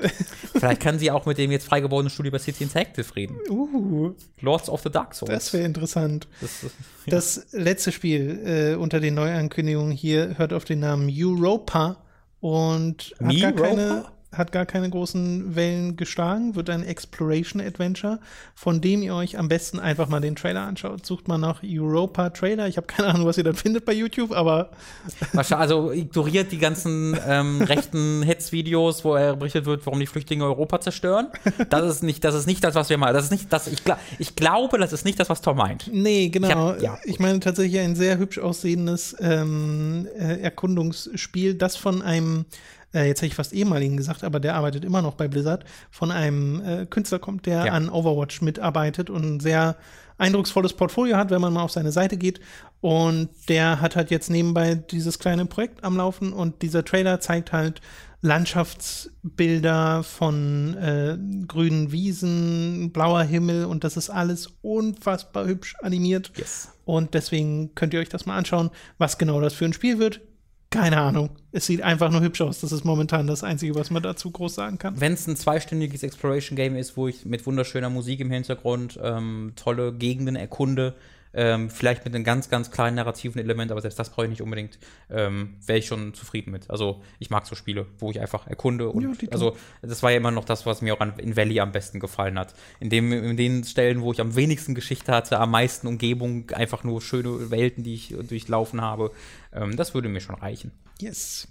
Und damit sind wir durch mit den News für diese Woche. An dieser Stelle ist es wieder Zeit für eine kleine Werbeunterbrechung. Über audible.de slash hooked könnt ihr ein kostenloses Probeabo beim Hörbuchdienst Audible abschließen und erhaltet folglich das erste Hörbuch eurer Wahl umsonst. Also schaut mal vorbei auf audible.de slash hooked für euer kostenloses Probeabo. Außerdem sei an dieser Stelle mal unser Shop bei getshirts.de empfohlen. Da könnt ihr euch nämlich Shirts, Pullover, Tassen, Mauspads und mehr mit Hooked und Time to 3 Motiven holen. Den Link dazu findet ihr in der Beschreibung und auch auf unserer Website. Schließlich gibt es dann noch unseren Amazon Affiliate Link, über den ihr Spiele, Filme, Serien oder was ihr eben sonst noch gerade so braucht bestellen könnt. Und auch den findet ihr in der Beschreibung. Wir kommen zu den Spielen, die wir in der letzten Woche gespielt haben, beziehungsweise die wir uns angeschaut haben. Du warst nämlich auf einem Preview-Event, wo es unter anderem von Square Enix Dragon Quest 11 zu sehen gab. Mhm. Eine Spielreihe, mit der wir beide jetzt in der Vergangenheit nicht so wahnsinnig viel anfangen konnten. Mhm. Ich habe immer noch vor, Dragon Quest 8 mal nachzuholen, habe die 3DS-Version davon auch schon seit einem Jahr, glaube ich, bei mir zu Hause im Regal stehen. Ja. Äh, äh einfach noch nicht dazu gekommen bisher, aber das ist ja so, was ich mitbekomme, immer der Fan-Favorite aus dieser Reihe. Aber es gibt natürlich auch Spin-offs wie Dragon Quest Builders, die mega beliebt sind. Oder Dragon Quest Warriors, ne? Mhm. haben wir uns ja auch mal drüber unterhalten äh, im Warriors-Podcast. Mhm. Äh, Heroes, genau, mhm. stimmt, hast recht. Und äh, das ist jetzt der nächste Hauptteil, ne? Genau. 10 war so ein Online-Ding oder ist so ein Online-Ding? Ich, ich, vielleicht war es auch 9. Bin ich der Meinung? Ich bin, ich bin, mir ehrlich gesagt nicht sicher, ob es 10 oder 9 war. 10. war. Ich glaube, ja. 9 war noch 3, äh, 3DS. Okay. Äh, und 11 ist jetzt ein Spiel, das für welche Plattform erscheint? Äh, für die PlayStation 4. Äh, es erschien im Japan zumindest auch auf der PlayStation 3. Das kann ich mir noch nicht vorstellen. Also hierzulande kommt es auf PS4 und PC raus. Mhm. Ähm, und äh, soll, also, es, es, soll etwas recht anderes sein. Ich muss sagen, ich habe mich so nicht so wirklich jetzt darauf gefreut, Dragon Quest 11 zu, äh, zu spielen. Ich war eher für Shadow of the Tomb Raider auf diesem Event. Das dauert aber noch eine Woche, bis ich darüber reden darf. Mhm. Ähm, aber ähm, damit eingeschlossen war halt, dass ich über zwei Stunden lang äh, Dragon Quest 11 spielen konnte und ähm, habe mich dann so ohne irgendwelche Erwartungen dran gesetzt, weil meine Erfahrung sich auf äh, Dragon Quest 7 beschränkt ähm, und das ist auch das Remake. Und meine Erfahrung war so da, ja, ist okay, aber habe ich auch instant wieder vergessen. Äh, wir haben dazu auch so ein, wie man es oft bekommt, so ein kleines Dokument bekommen, wo halt ein Interview drauf getippt war mit, mit dem Producer, ähm, wo er halt selbst ähm, zustimmte, dass halt die Geschichte immer die größte Schwäche gewesen sei von Dragon Quest, so dass die immer sehr im Hintergrund gewesen sei und e egal irgendwie auch war. Äh, aber jetzt für äh, 11, weil das halt auch so ein Neustart oder der, der Durchbruch für die Serie im Westen sein soll, haben sie sich gedacht, okay, da, da ist ein bisschen für größerer Fokus auf die Story gefragt, wollen wir uns wirklich ein bisschen darauf konzentrieren. Und ich habe es halt für viel PR-Gelaber ehrlich gesagt gehalten, ähm, aber ich muss sagen, ähm, ich merke einen, merkte einen sehr deutlichen Unterschied im Vergleich zu sowas wie Dragon Quest 7 und war, war richtig doll angetan von der Spielerfahrung, die ich dort hatte. Aus einer erzählerischen Sicht, aus einer spielerischen Sicht und auch von der Präsentation her. Das hat mich eigentlich alles positiv äh, überrascht. Soll ich einfach mal reden oder hättest du erst hättest du ein paar Fragen, die ich äh, nee, Ich habe nicht so viele Ansatzpunkte bei Dragon Quest. Äh, vielleicht geht es ja dem einen oder anderen von euch genauso. Ich weiß, dass Dragon Quest eine Reihe ist, in der man immer aus der Ego-Perspektive gekämpft hat oder zumindest kenne ich das immer so, dass du halt äh, einfach nur die Monster siehst in den Kämpfen. Mhm. Das sind dann aber klassische JRPG-rundenbasierte Kämpfe, die ohne, also wo du extra in so einen Kampfbildschirm kommst, nachdem du auf der Oberwelt irgendwie rumgelaufen bist. Mhm. Und ansonsten hast du halt äh, deine Gruppe an illustren Charakteren, die alle aussehen, als ob sie aus Dragon Ball kommen, weil es halt den Akira Toriyama-Stil hat. Mhm. Und das ist so das, was ich weiß von Dragon Quest. Also der, der sehr gute Ansatz, ähm, kommt alles hin. Charaktere sehen aus wie aus Dragon Ball immer noch. Äh, was ich halt, ich weiß nicht, ob ich so richtig den Zeichenstil von Toriyama so richtig gut finde, weil der hat halt wirklich einen einzigen Charakter, den er mal wieder zeichnet. Das Ähm, ist ja der Standardkritikpunkt bei Genau, Toriyama. aber es sieht halt auch toll aus. Also ich kann auch nicht so richtig böse sein, weil diese Charaktere sehr instantly sehr sympathisch wirkten. Äh, großer Unterschied äh, im Vergleich zu den früheren Teilen ist allerdings, dass es jetzt halt wie ein äh, Standard-JRPG aussieht in den Kämpfen, in dem Sinne, dass es einfach, du bist einfach in dieser Third-Person-Perspektive äh, und hast dann aus dieser Perspektive rundenbasierte Kämpfe, wie man das aus Final Fantasy X kennt, aus, aus was Odyssey kennt, aus sehr traditionellen JRPGs. Und es ist dann auch spielerisch sehr, sehr traditionelles JRPG und das meine ich so positiv, wie es nur geht, weil ähm, wir haben vor ein paar Wochen einen Final Fantasy Podcast für äh, Hooked on Topic gehabt, glaube ich, war es so? Oder wo haben wir darüber Final geredet? Fantasy Podcast? Wo wir darüber, nee, wo, in welchem Rahmen haben wir darüber geredet, was wir uns von Final Fantasy für die Zukunft wünschen? Das haben wir Ach so, ähm, in irgendeinem ich Topic-Podcast, glaube glaube ich, im E3 Preview Podcast. Das, ja, das, genau, das war's. Du hast völlig recht. Äh, da habe ich darüber gesprochen äh, und du hast dann auch zugestimmt, dass ich so ein richtig traditionelles Final Fantasy mir wünschen wollen würde, wo ich einfach eine schöne Geschichte mit tollen Charakteren geboten bekomme, mit einem traditionellen Kampfsystem, das mich jetzt nicht schockiert und äh, in, in, die, in die Atmosphäre boxt vor Begeisterung, aber wo ich mich einfach drin eingewickelt fühle. Und dieses Spiel ist exakt das. Es sieht toll aus und zwar nicht unbedingt aus technischer Sicht. Äh, man merkt gerade in den ähm, Overworld-Sektionen, also im Grunde immer, wenn du nicht im Kämpfen unterwegs bist, sondern in der wilden Umgebung, dann siehst du sehr, also das Gras flackert wie die Sau, die Umgebung ist sehr texturarm. es hat alles noch so einen komischen Warte mal, texturarm? Also einfarbig so, oder was? Ja, nee, nee, äh, äh, sehr, sehr matschig. Äh, Ach so. die, die, Zonen sind sehr matschig. Es erinnert, erinnert nämlich da sehr an Nino Kuni 2, nur noch ein bisschen weniger gut in den Umgebungen. Okay. Die Charaktere wiederum sahen aber richtig toll aus und sind vor allen Dingen hervorragend animiert. Und das gilt genauso für die Monster. Ähm, es gibt auch keine Zufallskämpfe, sondern du siehst die Monster halt auf der, in der Welt einfach rumrennen und rennst dann auf die drauf und dann äh, geht's in einen separaten äh, Kampfbildschirm. Der aber, das finde ich super gut, ähm, relativ viel äh, darauf achtet, wo du dieser Kampf gerade wirklich startete. Also ich war auf der gleichen Map, dann ist aber nicht so, dass der Kampfbildschirm immer die gleiche Gras-Map ist oder so, sondern wenn ich irgendwie nah an einem Schloss bin, sehe ich das Schloss im Hintergrund, wenn ich nah an einem, an einem Hügel bin, sehe ich diesen Okay. Hügel im Hintergrund. Das ist mir aufgefallen, weil das oft fehlt in solchen Spielen. Äh, und dann in diesen Kämpfen ist es wirklich extrem traditionell. Du hast fünf Charaktere, glaube ich, in deiner Party, kannst für jeden dieser Charaktere einzeln auswählen, ob du ihn kontrollieren möchtest oder ob er automatisch kämpfen soll. Wenn er automatisch kämpfen soll, kannst du ihm zwischen fünf oder sechs unterschiedlichen Herangehensweisen vorgeben. Konzentriere dich aufs Heilen, konzentriere dich aufs Schützen, aufs Kämpfen, ausbalanciert und so weiter. Und das kannst du auch jederzeit im Kampf ändern. Also das finde ich super gut. Ich kann einfach jederzeit sagen, okay, der, Bot, der, der Gegner ist gerade einfach, macht's mal alle automatisch, das passt schon. Oder ich kann halt selbst kontrollieren. Und dann hast du halt den normalen Kampfmove, du hast Magie, du hast Abilities, die dann MP kosten. Also so traditionell, wie es irgendwie geht. Aber macht unglaublich viel Freude, weil die Musik sensationell hervorragend ist. Von einem absoluten Arschloch äh, komponiert, muss man äh, komponiert, so, ja. ja, ja. Muss man immer mal wieder erwähnen. Der Typ äh, sagt Dinge über den Zweiten Weltkrieg, die man vielleicht eher nicht sagen sollte. Äh, Er leugnet tatsächlich Kriegsverbrechen. ja, so, äh, er ist halt so, ein, so ein wirklich krasser japanischer Nationalist, ähm, der halt die Kriegsverbrechen Japans äh, dementiert. Ähm, und das ist halt indiskutabel und hat mir auch tatsächlich, also das, das ge- geht mir nie aus dem Kopf, wenn ich dieses Spiel spiele, weil dieses Spiel diese exakte Gegenentwurf zu dazu ist. Es ist dieses Ja, ja. wunderschöne, tolle, wohlige, hey, du bist willkommen, Ja, wir freuen uns auf dich. Und dann hast du diese, ja, diese, diese, diesen Veracht, ver, verabscheuungswürdigen Menschen im Hintergrund, der Ich für, glaube- einen so zentralen Aspekt dieses Spiels verantwortlich Ich glaube, das gibt es bei vielen Dragon Quest-Spielern, die sich dem bewusst sind, äh, dieses Okay, ja, ich weiß, aber Genau. hier, hier trenne ich das mal und Absolut. basierend darauf hatten wir sogar mal die Diskussion, mit Kunst und Künstlern. Ja, ich finde auch, also ich hatte ja auch voll Spaß damit und ich will ja auch nicht sagen, das Spiel nicht. Ich finde nur, dass es wichtig ist, das zu erwähnen äh, und dass äh, damit Leute die Entscheidung treffen können, ähm, ob, sie, ja. ob ihnen das wichtig ist oder nicht. Ähm, also Musik ist unglaublich toll, eine ganz einzigartige Mischung, wie ich finde, aus ähm, so ey, 8 und 16 Bit Tönen im Hintergrund und dann aber auch sehr epischem orchestralen Ding. Also dieses Spiel geht allgemein sehr auf, auf, den, auf die Retro-Schiene mit Soundeffekten und sowas, bindet die dann aber in sehr moderne äh, Präsentation ein und das fand ich absolut hervorragend. Ähm, die, Gesch die, die Animationen äh, sind auch sehr abwechslungsreich. Also was, was mir total sofort aufgefallen ist, ist, dass die Monster äh, wirkliche unterschiedliche Animationen hatten, wenn sie dich nicht treffen, zum Beispiel. Also äh, da hast du irgendwie Gegner, die so einen großen Hammer haben und dann äh, gibt es immer eine Chance, dass sie dich verfehlen einfach und dann drehen sie sich wirklich um die eigene Achse und hauen sich selbst auf den Kopf mit dem Hammer. Und das ist wunderschön animiert, wie aus so einem wirklich tollen Pixar-Animationsfilm. Äh, und davon hat halt jedes Monster ganz, ganz, ganz viele Animationen. Das fand ich hervorragend.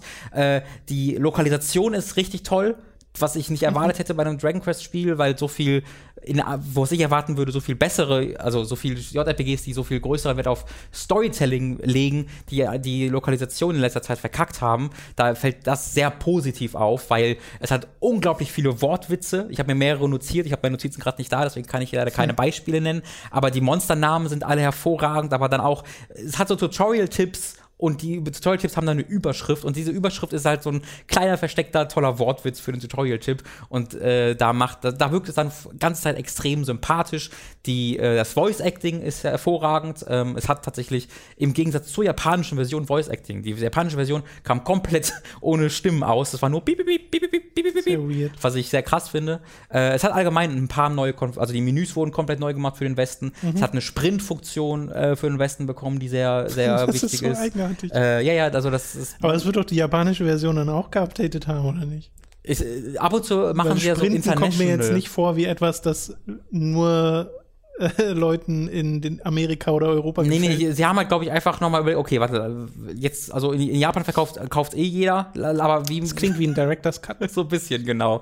Ähm, und das, dadurch, dass die Charaktere und die Stimmen auch so toll funktionierten, hat die Geschichte mir auch richtig gut funktioniert. Ich habe natürlich nur einen Ausschnitt bekommen. Ich habe zuerst quasi den Anfang des Spiels gespielt, so eine Stunde lang, und dann gab, konnte ich ein anderes Safe-Game laden, so 20 Stunden im Spiel, wo ich dann einfach eine offene Welt erkunden konnte ähm, und da auch die Geschichte erleben konnte. Und ganze Zeit fand ich die Story wirklich packend, ähm, überraschend teilweise sogar in den, in den kurzen Zeit, in der ich es erlebt habe, äh, mit, mit tollen Figuren, wo ich mehr darüber erfahren wollte es hat mir ein richtig tolles Gefühl gegeben ähm, und ich freue mich da jetzt richtig doll drauf. Also Dragon Quest 11 war für mich eine echt, echt große Überraschung. Und ja, man muss ein bisschen Abzüge machen, so bei der Präsentation. Man merkt, dass es da PS3-Ursprünge hat, auf jeden Fall.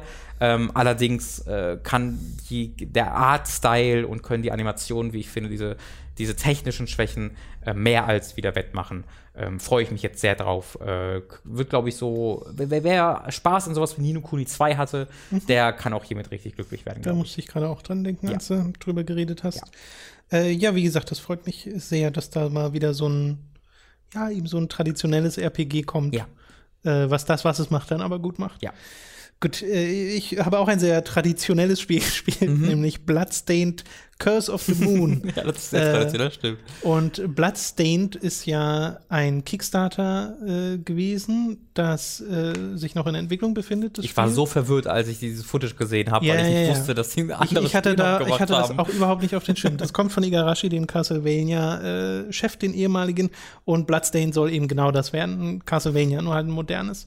Aber mit genau diesen ähm, Designphilosophien, die auch bei Castlevania zu also kamen. Man muss aber sagen, ein Symphony of Night Castlevania, ne? Das riecht, also das große Kickstarter äh, Bloodstained ist halt so ein, äh, nicht ein Castlevania, wie das jetzt ist, genau, ja. äh, dieses alte, sondern dieses neuere Castlevania. Äh, ich bin mir ehrlich gesagt nicht mehr da 100% sicher, weil ich so, so wenig da drin stecke. Also, also das habe ich mitbekommen, es ist quasi Symphony of, Symphony, Symphony of the Night 2. Würde ja auch Sinn ergeben. Genau. Äh, und das hat so einen 2,5D-Look und äh, ich muss gestehen, wenn ich mir Gameplay-Videos davon ansehe, denke ich so, das sieht ja gar nicht mal so gut aus.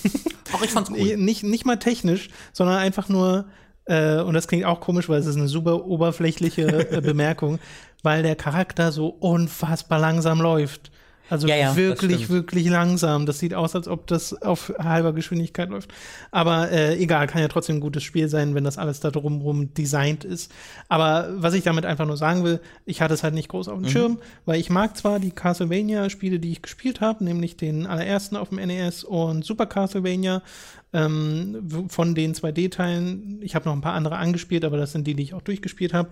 Äh, die mochte ich vor allem, weil ich sie deutlich nach dem Release gespielt habe und sowas hatte wie Save States, äh, was gerade Castlevania 1 sehr, sehr gut tut, denn es ist an manchen Stellen ein bisschen schwerer. Aber ähm, Bloodstained Curse of the Moon ist was anderes.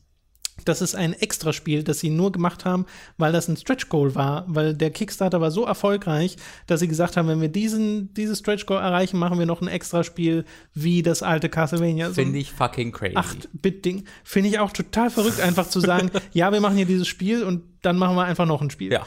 Und äh, hatte, hab dann gemerkt, oh, das ist draußen, hab's mir da, hab's dann geholt und äh, jetzt durchgespielt äh, und bin gerade im zweiten Durchgang. Oh. Das ist richtig gut. Das geht nur seine zwei, drei Stunden, bis du einmal durch bist, weil es sind halt insgesamt, glaube ich, acht Stages und das ist super klassisches NES Jump'n'Run Gameplay äh, und ich habe wirklich zwischenzeitlich vergessen, dass da Bloodstained im Titel steht äh, und nicht Castlevania, weil es ist einfach so krass ein Castlevania-Spiel. Äh, das heißt, du hast deinen Charakter, der ähm, Sengetsu ist das am Anfang, der ha hat halt so einen Schwertschwung und noch ähm, optionale Waffen, äh, wie zum Beispiel, dass er so einen so ein, so ein, ja, im Wesentlichen Holy Water, also es ist einfach das Holy Water aus den Castlevania-Spielen, dass er das auf den Boden schmeißt und da entsteht dann so ein kleines Feuer für eine hier? Weile. Hier ist es halt so eine kleine Schriftrolle, Okay. äh, die er dann auf den Holy Boden. Boden schmeißt, ja, keine Ahnung. Ähm, das Ding ist, das ist nicht der einzige Charakter in dem Spiel. Du hast bis zu vier weitere Charaktere, die Wichtige du, Frage, die, bevor du Ja. irgendwas anderes sagst. Ja? Ist einer dieser Charaktere der Charakter, der Hauptcharakter nur andersrum geschrieben? Ach so, nee. Was soll das? Kann, du kannst doch nicht Castlevania nachmachen und dann sowas vergessen. Tom. Also ich weiß natürlich nicht, ob äh, irgendwie mal ein Charakter kommt, der dann genau der Name andersrum ist. Wie heißt denn? Was der Name der Hauptcharakter? Äh, na, Sengetsu heißt jetzt der in Bloodstained, Ah, das bietet sich äh, nicht so Curse an. of the Moon, aber der Hauptcharakter in dem eigentlichen Spiel Ja. ist die äh, peitschenschwingende Frau, deren Namen ich leider vergessen habe. Okay. Usteg. Ust. Warte. Uste. Usteknes wäre der Bösewicht in diesem Falle. Wer weiß, ob das so kommt. Jedenfalls äh, am Ende des ersten Levels und dann auch am Ende der nächsten Level ähm, schaltest du weitere Charaktere frei, nämlich einmal die Peitschenschwingerin, die sich wirklich dann genauso spielt Ach so, aus dem wie Hauptspiel. Belmont. Genau, das ist die aus dem eigentlichen Hauptspiel. Okay, das ist cool. Äh, dann der Hauptcharakter. Dann ein ähm, Zauberer, der sehr wenig Leben hat, Mhm. aber dafür eben äh, Zauber hat, die sehr viel Schaden machen können. Den habe ich aber am wenigsten benutzt, weil der springt auch nicht sonderlich hoch und dann macht einfach keinen Spaß, mit dem wirklich durch die Levels sich zu bewegen, Mhm. weil man sich so limitiert fühlt. Bestimmt so ein Speedrun-Charakter, wo du wegen des vielen Schaden so mega schnell Die, dadurch. die Gegner platt machst. ja, ja. Äh, und dann gibt es noch einen, der ist im Wesentlichen ein Dracula, äh, ist ein Typ mit so einem Cape, der kann sich in eine Fledermaus verwandeln Mm. äh, für, für die Magiepunkte, weil du hast so eine Magie-Ressource, die Ja. du aufsammelst, äh, wie mit den Herzchen in Castlevania. Und der kann einen Angriff, wo er so Fledermäuse in so einem Arc nach oben äh, loslässt, die dann halt Gegner auch angreifen. Batman sein. Äh, ja, ja, genau, so ein Batman-Vampir-Mix. Und das sind die vier Charaktere, die du hast, und zwischen denen kannst du die ganze Zeit hin und her switchen, dann in den späteren Levels, was super cool ist, weil die können auch unterschiedliche äh, Reisemöglichkeiten, ne? Wie gesagt, der Vampir kann sich in eine Fledermaus verwandeln, wodurch du halt bestimmte Areale auch skippen kannst, wenn du ihn gerade noch hast. Oder äh, die, die mit der Peitsche unterwegs ist, die kann so sliden, wodurch sie durch kleine enge Gänge durchkommt, wo andere Charaktere nicht durch können. Und schon im ersten Level, wo du nur Sengetsu hast, siehst du Gegenden, wo du nicht hinkommst und denkst dir da noch, hä, wie soll ich das denn machen? Und dann, so wie du den jeweiligen Charakter bekommst, denkst du, ah, hier kommt man dann also noch hin. Also funktioniert das mit den Charakteren so, dass du die quasi jederzeit hin und her wechselst, wie so eine Fähigkeit Genau. in Metroid? Also es sind nicht unterschiedliche Kampagnen.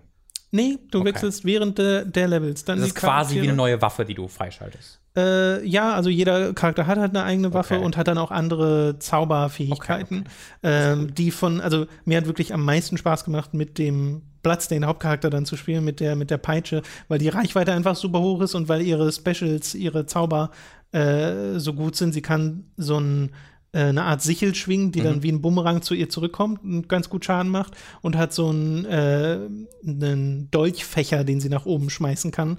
Äh, und das sind beides sehr praktische Fähigkeiten, die auch bei diversen Bossen sehr geholfen haben. Äh, und sie kann am höchsten springen, soweit ich weiß, und kann halt diesen Slide, ist also auch sehr mobil und mit ihr hat es einfach sehr viel Spaß gemacht. Mhm. Und den Vampir finde ich auch cool, weil der sich halt so verwandeln kann und da musste die Magie aber managen, weil das kannst du ja dann logischerweise nicht mehr für den Angriff benutzen. Äh, macht tatsächlich sehr viel Spaß, hat ein paar der klassischen Castlevania ähm, Designzüge, dass dich Gegner halt schlagen, du wirst so nach hinten geworfen und kannst dann schon mal eine Plattform runterfallen oder so. Kann man? Man kann die Option, also es gibt eine einzelne einstellende Option, dass man nicht zurückgeworfen wird. das finde ich super lustig. Ja. Äh, Habe ich nicht benutzt, weil das Spiel ist insgesamt jetzt gar nicht so krass schwer mhm. oder frustrierend. Äh, auch weil es sehr faire Checkpoints hat. Und es so, ist es so, wenn du mit einem Charakter stirbst, landest du am letzten Checkpoint mit den restlichen Charakteren. Mhm.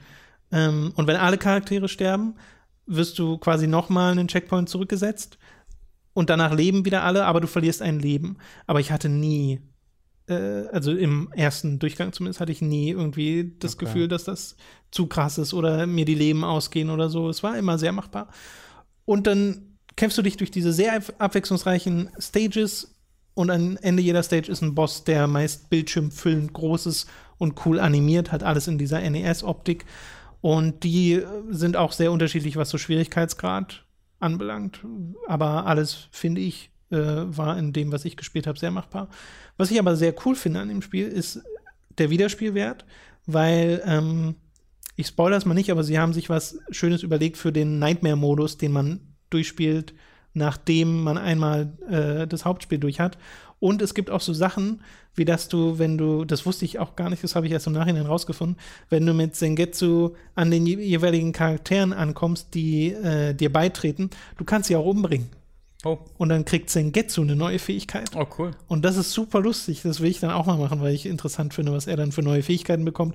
Und weil das Spiel eine ganz andere Dynamik hat, wenn du dann nur einen Charakter hast und nicht diese, diesen Wechsel die ganze Zeit. Da haben sie sich tatsächlich ein bisschen was ausgedacht.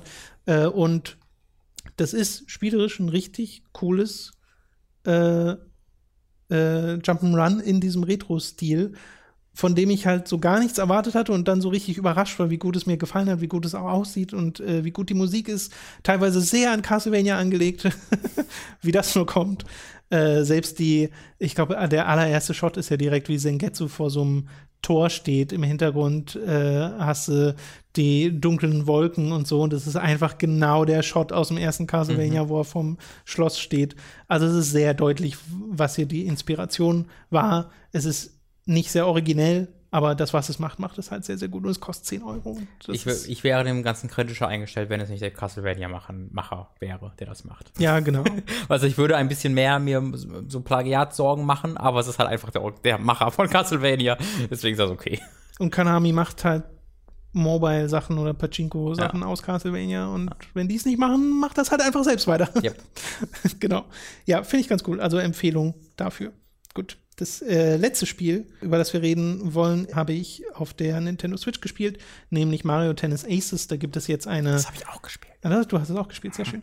Ähm, da gibt es nämlich eine Tournament-Demo, in der man Online-Spiele machen kann und in der man gegen die CPU spielen kann. Die CPU ist da allerdings nicht sonderlich. Ach, echt? Das geht? Ja, ja, du kannst Stimmt, haben sie gesagt, hab ich ganz vergessen. Practice gegen ja. äh, Computerspielen. Und man kann sich sogar Charaktere freischalten, was ich super weird finde, weil du kriegst Punkte für jeden Sieg und teilweise, so, also du kriegst auch Punkte, wenn du verlierst. Ähm, und in bestimmten Intervallen schaltest du neue Charaktere frei. Der harter Kritikpunkt ist zuallererst an dieser Stelle. Wenn, also ich habe an dem Screen bekommen, Congratulations, you unlocked Waluigi. und ja, ist also, halt, also Leute, du kannst, ihr könnt mich nicht spielen lassen und dann bekomme ich eine, eine, eine Gratulation und dann schalte ich Waluigi frei. Du hast recht, Waluigi hätte von Anfang an freigeschaltet sein. Ja, oder halt, wenn ich fünf hintereinander verliere kriege ich halt so. Nein, haha, Waluigi ist super. Haha, weißt du was, Waluigi hat, also ich habe direkt einen richtig krassen Waluigi-Move abbekommen, ne? Weil ich habe mich in die, die Turnier gespielt, bin in die letzte Runde gekommen beim ersten, ist auch so geil, ich gewinne jetzt einfach mein Turnier in der letzten Runde. Kämpfe ich gegen einen Waluigi in meinem letzten Match. Irgendwie so, oh, das wird schon nicht gut. Was passiert? Die Sau leckt wie nichts anderes oh, ja. und alle meine Eingaben sind 10 Sekunden zu spät, während er ganz normal spielen konnte. Ich war zuerst pisst auf Nintendo und da dachte ich mir, wenn ich mir recht überlege, richtig krasser Waluigi-Move, dann so das Match jetzt zu gewinnen mit zwei Sätzen 6 zu 0 jeweils oder 60 zu 0. ähm, konnte ich dann Nintendo nicht böse sein, weil ich glaube, dass der Charakter dafür verantwortlich war. Okay. Äh, ich habe das jetzt so lange gespielt, bis ich alle Charaktere Wie freigeschaltet lange hat es ungefähr gedauert? Äh, boah, keine Ahnung, ich habe die Stunden jetzt nicht im Kopf. Also so viel, also doch viel. Also schon ein Schon. paar Stunden. Okay. Ja. Äh, aber es hat jetzt nicht so mega lang gedauert, weil ich Mhm. jetzt auch nicht das überspielen wollte. Ich bin auch, äh, ich habe nicht eines, der, also ich habe mehrmals das Finale erreicht, dieses Tournaments, was man da macht, weil das wirklich so ein ganz klassisches, wie man es irgendwie aus Dragon Ball oder so kennt, äh, oder halt aus Sport. ein ganz klassisches. Das ist so gut. Oh, wir sind solche Nerds. Das ist so. Was ist, was ist ein gutes Beispiel für irgendwo, wo es ein Turnier gibt? Ja, ich muss bei, Drag- die, Dragon bei, Ball? bei diesen weiß Turnieranzeigen genau, immer sofort an Dragon Ball denken, I love it. äh, wo du dann halt Ah. Äh, ne, Achtel, Viertel, Semi und äh, Finale hast Mhm. und äh, habe mehrmals das Finale erreicht.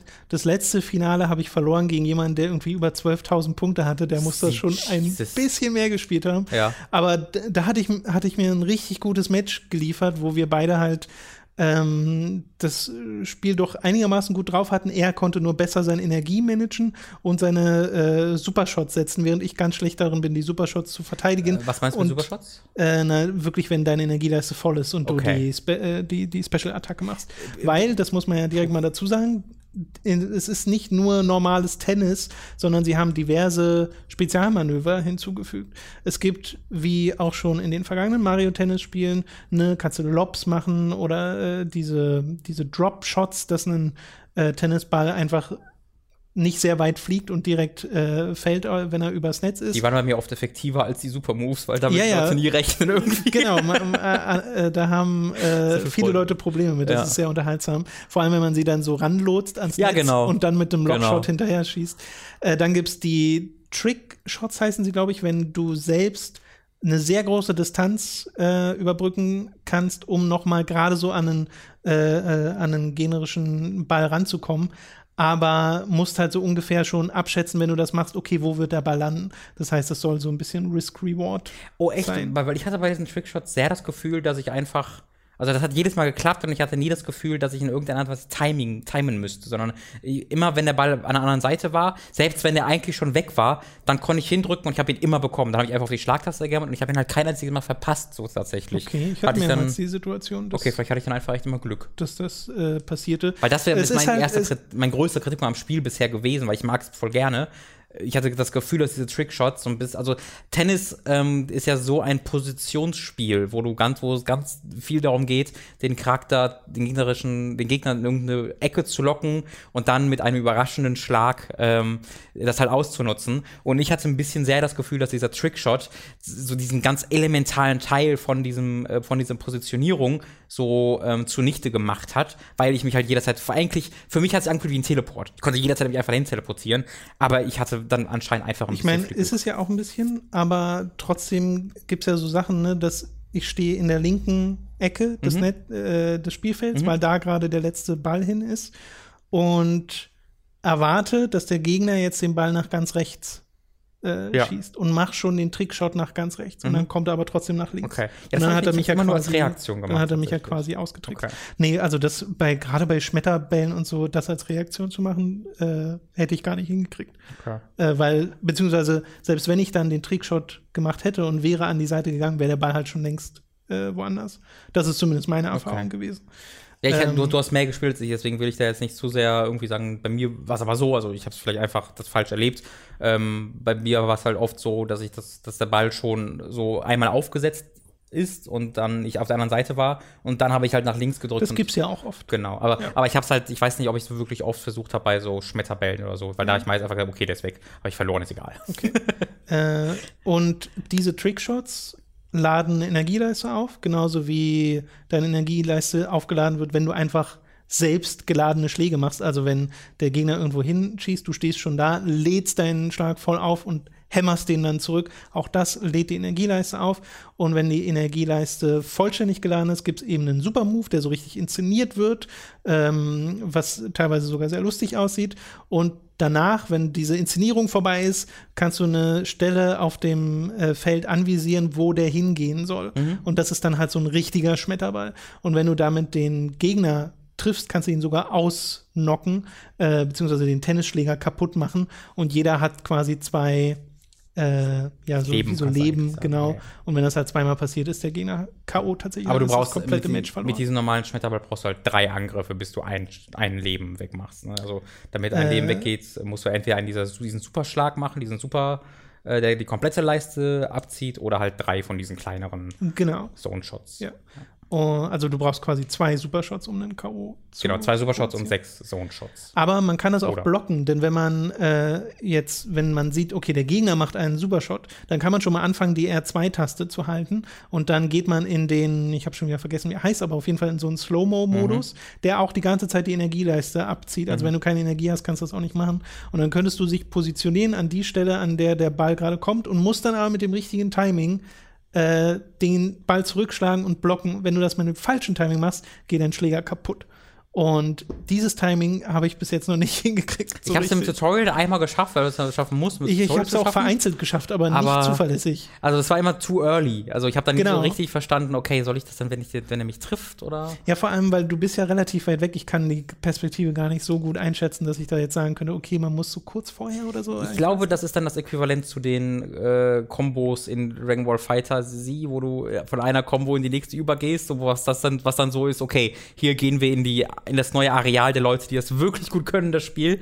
Äh, ich glaube, da wird es dann halt viel darum gehen, diese Shots einfach ähm, glaub, das- kontinuierlich und genau, Übung. vernach, na, ähm, nicht vernachlässigbar, sondern verlässlich blockieren zu können. Genau, halt ich glaube, das braucht einfach Übung, damit Ja. du halt merkst, okay, wa- was ist hier das nötige Timing. Und dann gibt es noch Zone-Shots, was du gerade schon mehr oder weniger erwähnt hast. Das sind so schwächere Formen des Supershots, ähm, wo du auch, wo das Feld auch pausiert und du äh, eine Stelle anvisieren kannst.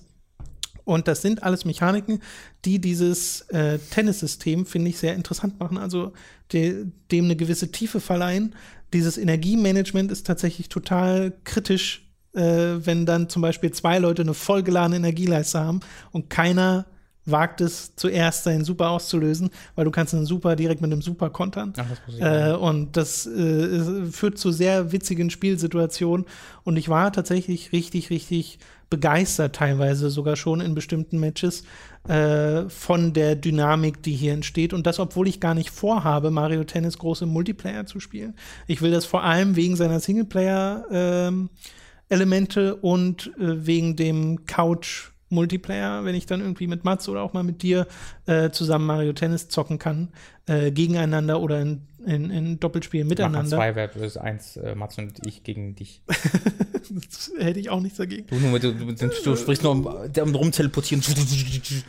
Das wäre, glaube ich, cool. Das ist eigentlich ein ganz cooler Modus. Äh, zwei gegen eins, einer hat die Leiste, Energieleiste und die zwei Spieler nicht. Oh, interessant. War eigentlich eine ganz coole, ganz coole Idee. Ja, es gibt ja auch den Simple-Modus, den gibt es jetzt in der Demo gerade nicht, wo diese ganzen Ja. Extra-Regeln raus sind, wo du einfach sagen kannst, nee, ich will nur die ich glaub, die normalen ich Mario interessant, Tennis-Mechaniken. Ähm, weil ich, ich mochte es auch sehr gern tatsächlich. Ich habe nie ein Mario Tennis gespielt, aber ich mag Tennisspiele äh, grundsätzlich ganz gern, ohne die wirklich viel gespielt zu haben je. Also ich habe es ein bisschen gespielt, hatte immer wahnsinnig viel Freude damit, habe allgemein eine seltsame Faszination für Tennis, weil ich nie wirklich Kontakt mit dem Sport hatte.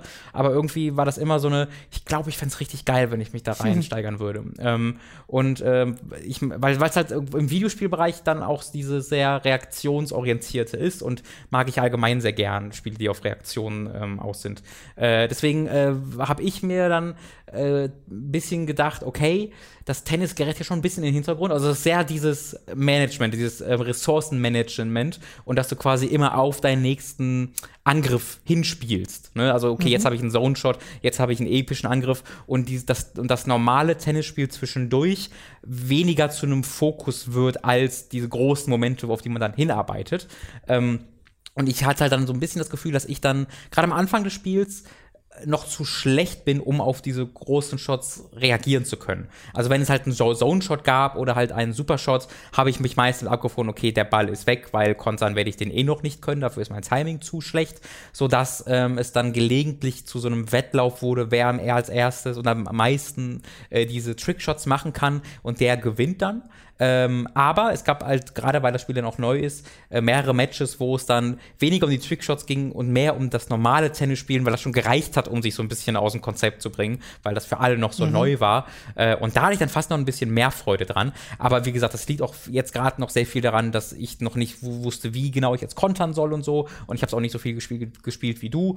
Ähm, deswegen ist das ein sehr, sehr erster Eindruck. Aber ich finde es halt toll, dass es diesen Modus die geben Option wird. dann gibt. Genau. ne? Ja, ich klar, ich weiß es noch gar nicht, was mir dann am Ende mehr gefallen wird. Momentan genieße ich sehr so dieses Herausfinden Mhm. der Mechaniken und was damit noch so möglich ist. Kann natürlich auch sein, dass dann irgendwann sich herausstellt, okay, so kommt man am schnellsten an Energie und dann ist es nur dieses gegenseitige, oh Pause, wo schießt der jetzt hin, versucht zu kontern und hast nicht gesehen. Das kann dann natürlich auch interessant sein, aber ja, ist schon ein sehr anderes Tennisspiel dann. äh, aber dann noch die Option zu haben, zu sagen, nee, ich will hier einfach nur zurück zu den ganz normalen Bällen, wo du halt deine Drop- und Lob-Shots machen kannst und das reicht dann Zu meiner realistischen Tennissimulation, die ich mit Mario Tennis nun auch für. Mario-Verhältnisse Ja. realistisch. Aber ich hatte auch schon so Situationen, wo dann halt so ein super Shot gemacht wurde und der ging so ganz knapp übers Netz rüber und hat dann äh, die Bahn, die ich dachte, die er nimmt, äh, ganz anders genommen. Und das ist halt, solche Situationen finde ich dann halt super lustig. Ähm, das spielt sich auch super flüssig, aber die Hälfte meiner Matches haben halt geleckt. Und so wie es nur Bei mir war es nur eins. so wie Glück, es ja. nur, also das ist jetzt auch übertrieben gesagt, aber es waren wahrscheinlich mindestens ein Viertel, wo nicht mal unbedingt von Anfang an, aber irgendwann hat es halt angefangen zu laggen. Und so wie du nur so eine halbe Sekunde oder noch weniger Verzögerung Ja, hast, das merkst du total. Ja, ja. Und dann musst du halt schon, da musst du ja noch mehr vorhersehen, wo der. Ball als nächstes hinkommt. Und man hat auch immer sehr schön gemerkt, wenn der Gegner auch geleckt hat, weil dann sah das teilweise aus, als ob uns beiden ständig die Switch runtergefallen ist. äh, so mega amateurhaftes Spielen dann an der Stelle, wo keiner mehr Specials benutzt hat und wir nur froh waren, wenn man überhaupt an den Ball kam. Ähm, ich hoffe, hoffe, hoffe, dass das, also das, was heißt ich hoffe, das wird im finalen Spiel auch so sein. Das ist ja, soweit ich weiß, nicht serverbasiert, die Technik. Naja, es könnte. Äh, weißt du, ob es äh, eine Limitierung auf Regionen schon gibt hier in den Versionen? Nee, ich weiß gar nicht, wie es Matchmaking Weil stattfindet, weil du kannst sein, ja, ne? das, das stimmt, äh, du kannst ja hier gar nichts einstellen. Du kannst ja, Ja. nur sagen, suche nach einem Gegner, die wird angezeigt, was der für eine Verbindungsqualität hat. Ja. Und anhand der habe ich auch dann die mit roten immer abgesagt. Aber bei der Switch ist ja so eine, alle, alle stecken am WLAN dran Mhm. und der WLAN-Adapter von der Switch ist nicht so toll. Äh, Wäre halt cool, wenn man einfach einen LAN-Slot hätte eingebaut hätte. Ja. Aber naja. Oder ein Online-System, wo man halt ein bisschen mehr Optionen hätte. Weil Nee, ich hoffe mal, die hat man dann im Hauptspiel. ja, ich bin. äh, Bei Nintendo ist man sich da nie so sicher. Vielleicht die kann man auf der App einstellen, wonach man suchen will. Gott. Also, weil nach, Du musst die Nintendo Hotline anrufen und die bitten, deinen Account auf eine bestimmte Region zu stellen. nach Region und nach diesen Punkten, falls es die in der Form auch im Hauptspiel gibt, muss man halt eigentlich sortieren Das, können. das klingt nach Matchmaking Anno 2004. ja, Ja.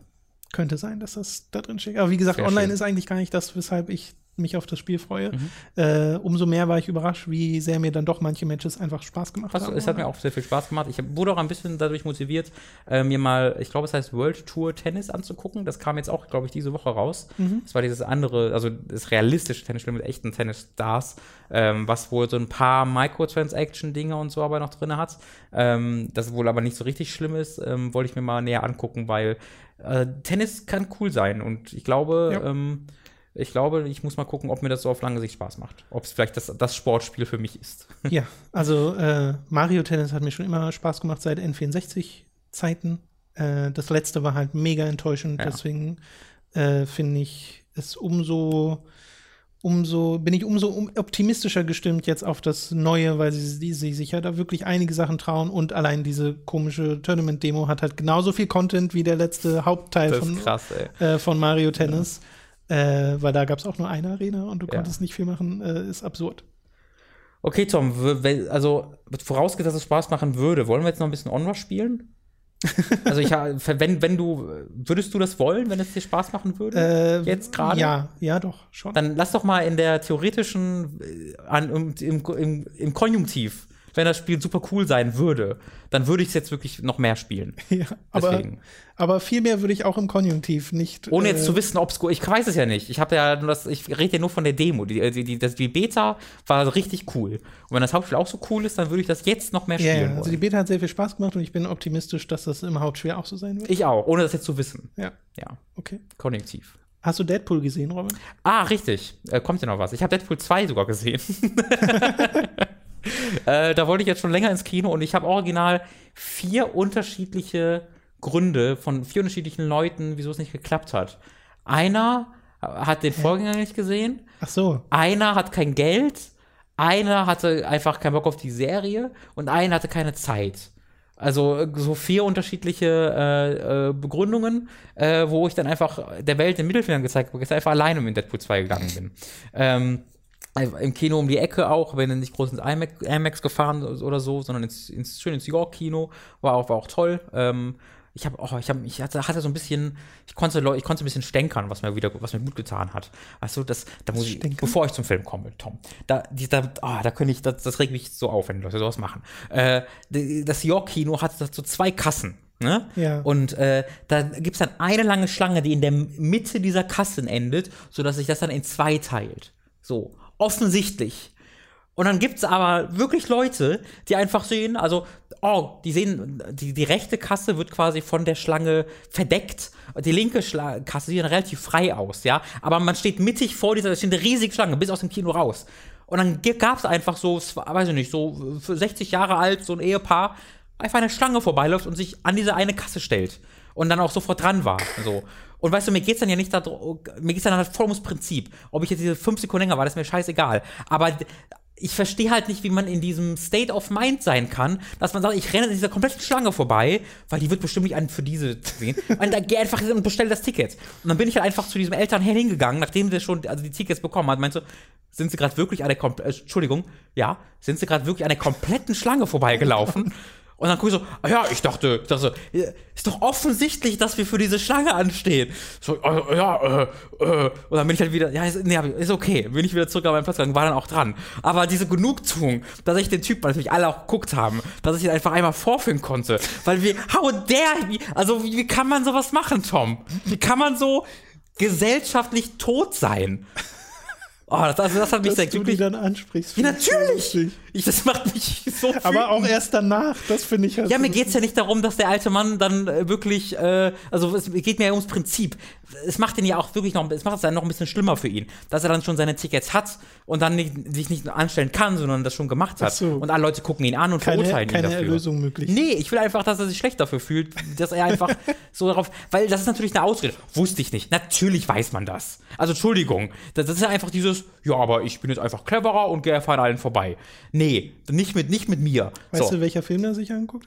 Äh, nee, also er Deadpool. ist, nee, er ist leider nicht in Deadpool 2 mit mir gegangen, sondern woanders rein. Schade. Aber äh, ich, Als hätte jetzt dein Sitznachbar sein. das, das hat mich auch glücklich gemacht. Nee, aber ich weiß ja, also wenn mir was, wenn mich jemand in der Öffentlichkeit ansprechen würde und sowas, also und ich weiß, dass ich gerade einfach was falsch gemacht habe und alle Leute, das waren 50 Leute, die alle in einer Riesenschlange seit 10 Minuten gewartet haben, alle bekommen das mit, weil ich das auch laut angesprochen habe, würde ich mich halt für den Restabend scheiße fühlen. Und allein das hat mir schon genug genug gegeben. Jedenfalls bin ich dann in Deadpool 2 gegangen. Von ich noch so ganz alleine. Ich hatte einfach so zufrieden, Ja. bin zurück in die Schlange gelaufen und um mich herum so grinsende Leute. Ja, also ich, mir hat das viel gegeben. Ähm, bin ich in Deadpool 2 gegangen und dann hatte ich da aber also zwei Leute, die so zu spät kamen. Die kamen so fünf Minuten zu spät in der Reihe hinter mir und waren nachher so "Wuh, wuh", und haben dann immer so gelabert. Also nicht laut, so richtig, aber es war ein kleines der Kino. Werbung oder des Films? Nee, des Films. Aber halt schon merkbar immer geredet. Einer von denen hat die ganze Zeit geschnipst. Ich glaube, der hatte einen Tick. Also das war aber auch nicht so richtig, der Film ist natürlich auch relativ laut. Deswegen war es jetzt nicht so, dass mich das richtig hart genervt hat. Aber auch da, mir geht's ums Prinzip. Wenn ich doch in einem Kino sitze, dann nehme ich doch aus Prinzip Rücksicht und laber nicht die ganze Scheiße. Äh, die ganze Zeit. Irgendwie Blödsinn. Und er hat dann auch ganze Zeit Witze gemacht. Also wenn irgendwie, weiß ich nicht, da wurde irgendwie mit einem Stereotyp Witz gemacht, dann hat er diesen Stereotyp auch so nachgemacht im Kino. Ja. Und irgendwann habe ich mich halt einfach, habe ich halt einfach, weil ich aber umgedreht, Hand gehoben, zweimal laut geschnipst, sodass wir alle angeguckt haben und dann einfach nur, Alter, psst, gemacht. und mich dann wieder umgedreht. Und er hat dann halt irgendwas erwidert, was ich nicht verstanden habe. Dann war es aber auch besser, so zum Ende hin. Und dann war aber der Film vorbei und sie saß doch da, dann hab ich mich halt nochmal umgedreht und meint so, Alter, das ist ein kleines Kino. Wieso labert ihr die ganze Zeit? Und dann mal, hat er, also er hat dann irgend, er wollte irgendwas kontern, was ich auch, also ich hab's halt nicht richtig gehört. Er war zu leise. Dann war er zu leise, weil er, als er mir geantwortet hat. Aber erneut, mir geht's dann eher ums Prinzip, diesen Leuten wissen zu, diese Leute wissen zu lassen, warum macht ihr das? Das ist doch einfach Kacke. Ja.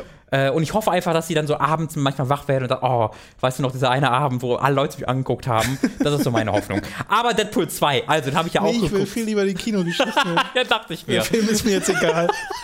Ich weiß auch, also wenn jetzt du dabei wärst, wäre das, glaube ich, mega unangenehm gewesen, wenn ich es gemacht hätte, oder?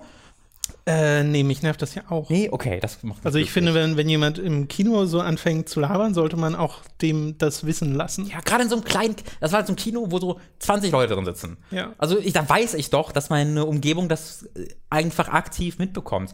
Ähm, und ich weiß ja nicht, ob er dann irgendwie, es wirkt halt wirklich so mit dem Schnipsen, als ob, ein, dass, ob das ein Tick wäre. Wo man es selbst nicht mehr merkt. Genau, deswegen ist mir danach aufgefallen, als ich umgedreht habe, mit zweimal laut geschnipst habe, war vielleicht ein bisschen weird, weil ich, das wollte gar keine Anspielung sein, aber könnte vielleicht als Anspielung wahrgenommen worden sein. Danach, ich wollte einfach, dass er mich einmal anguckt, ähm, was dann auch geklappt hat. Aber äh, ja, Deadpool 2. Äh, hat mir super gefallen. Äh, ist äh, nicht so gut wie der erste Teil. Der erste Teil ist einfach, finde ich, so ein Slam-Dunk. Also der ist von Anfang bis Ende großartig, überraschend und man weiß noch nicht so richtig, was einem da erwartet. Ist eine sehr neue Erfahrung im Kino gewesen. Ähm, darauf kann man bei Teil 2 nicht zählen.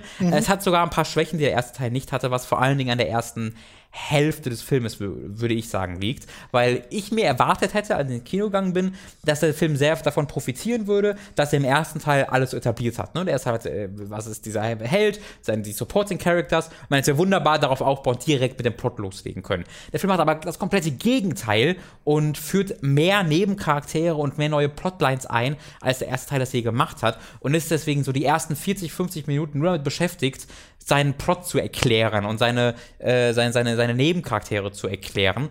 Und das wirkte für mich sehr ermüdend. Also da, da wirkte es nicht so frisch und schnell, sondern sehr so, ah, hier ist noch ein Charakter, hier Cable, der reist durch die Zeit. Ich weiß aber nicht so wirklich, was Cable ist. Und hier gibt es einen Nebencharakter. Und das Problem an der Sache ist, du, es ist nicht überraschend dabei. Du weißt die ganze Zeit, also du siehst, du siehst so einen Charakter und weißt sofort, oder ich wusste zumindest sofort, okay, dieser Charakter wird diese Reise durchmachen.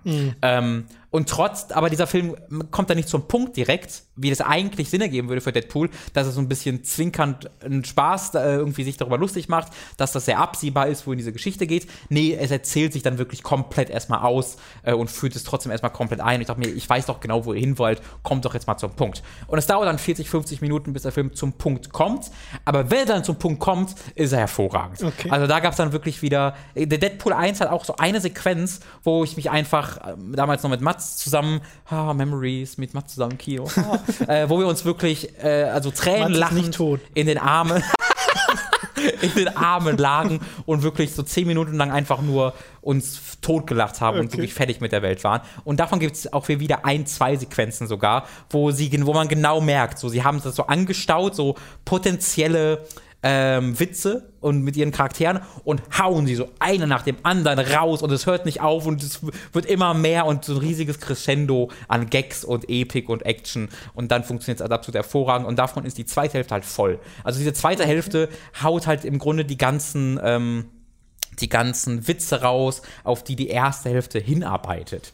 Ähm, was halt zu einem, wie ich finde, schwächeren Film wird, weil die erste Hälfte dadurch sowieso ein langer Aufbau wirkt. Äh, nichtsdestotrotz hatte ich aber sehr, sehr viel Freude damit, ähm, weil er dann so auch so, konse also so konsequent einfach auf alles, auf alle ähm, geschichtlichen Konventionen scheißt zum Ende hin. Es hat halt, so, Cable ist halt ein Zeitreisender. Und dann macht es halt sehr viel, wo man so sagt, okay, wenn man eigentlich könnte man einfach das machen, einfach das machen. Das machen die dann nicht. Und hier wird es dann vielleicht manchmal gemacht, aber manchmal irgendwo auch nicht gemacht. Aber dann wird sich darüber lustig gemacht, dass es nicht gemacht wird. Ähm, es, es, es macht ganz so viele Gags über dieses Zeitreise-Ding.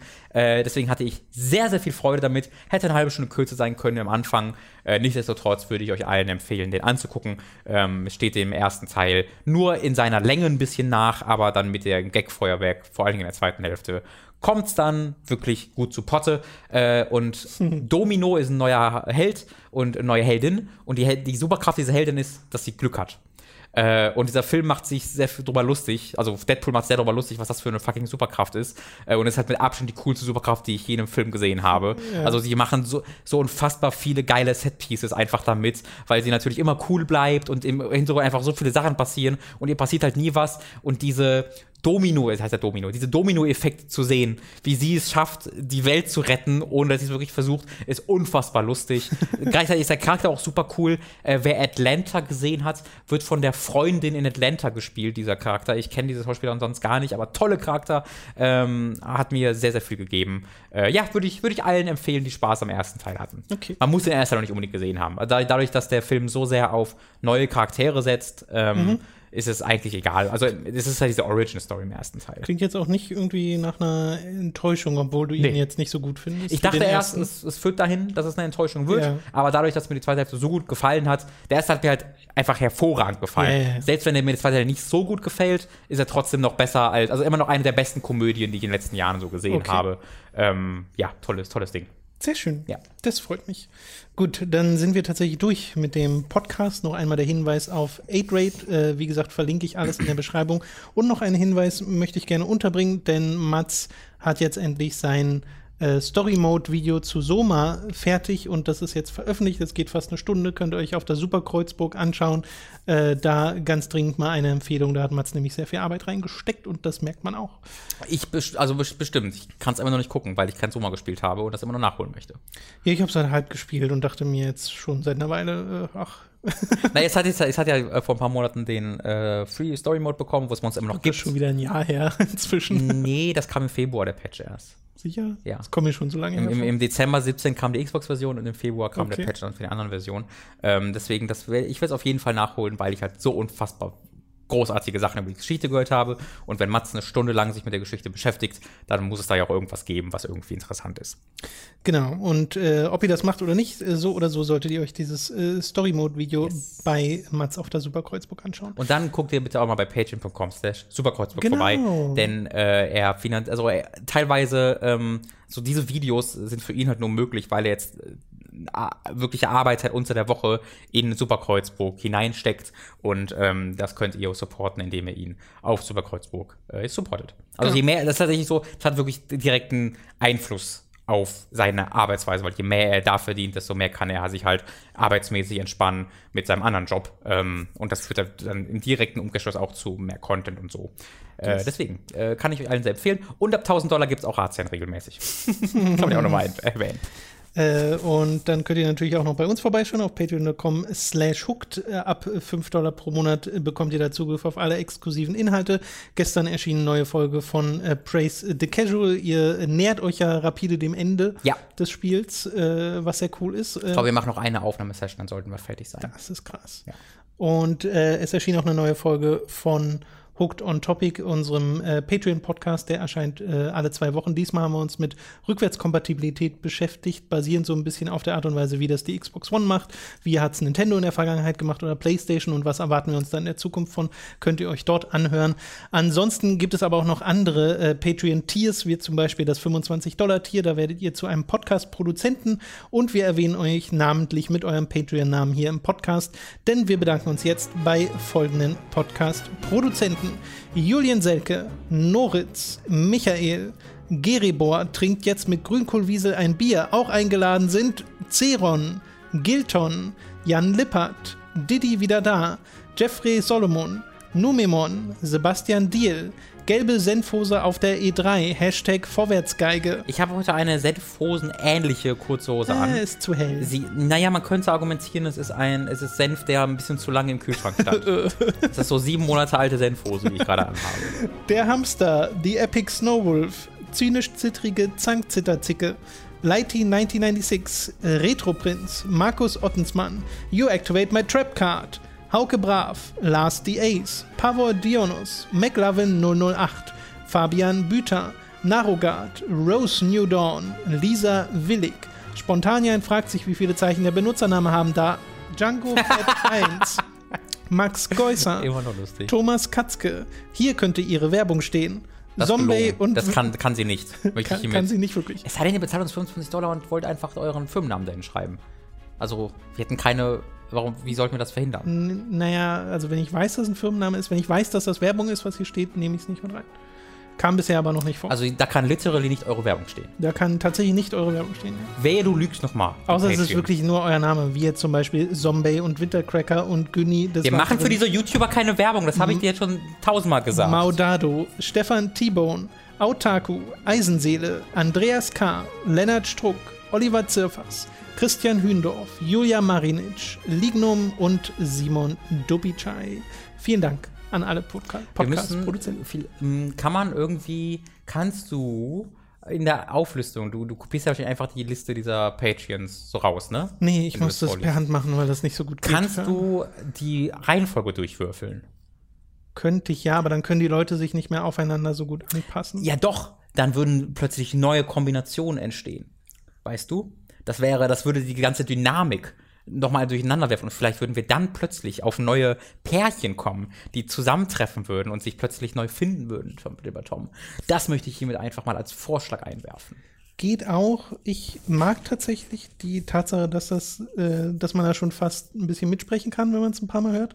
Aber äh, können uns ja die Patrons einfach Feedback Für geben. mich ist auch Simon Dobitschei äh, wert, auf Nummer 1 gelegt zu werden. Meine, ist mein, im Herzen meine Nummer 1. Das möchte ich nur damit sagen. Das ist ja keine Rangliste, deswegen gibt es gar keine Nummer 1. Ah, das ist keine. Das soll es gewesen sein mit äh, hast du dem doch letztens Podcast. erzählt, du hast von Hand, bist du durchgegangen? Das hier ist der, der das meiste ge gespendet hat. Nein, um Gottes Willen. Äh, wir finden euch alle gleich toll. Also alle 25 Dollar Patreons. Robin, im nächsten Podcast, den Ja. wir aufnehmen, ist die drei schon hinter uns. Da haben wir, da haben wir das neue Splinter Cell, ne? Das ist verrückt. Und das neue Nier. Das, da haben wir das. Und Prince of Persia wurde auch Ich angekündigt. muss also, ich, ich, ich, war, ich war ja zwei Tage mit Square Enix PR-Leuten zusammen. ich muss, ich habe alles gemacht, was mir also einfällt. An nie. Also ich wurde oft, Robin hatte auch unsere, unsere Emil-Maske dabei. ich wurde oft angegrinst, aber ich war mir nie sicher, ob es ein Bemitleidens, also so ein Mitleidsgrinsen ist, wie so, boah, der ist ja völlig verloren. Der arme Junge. Oder ein, "Hm, du wirst so glücklich werden. Ich weiß, da bin ich, da bin ich mir ehrlich gesagt nicht sicher. Hm.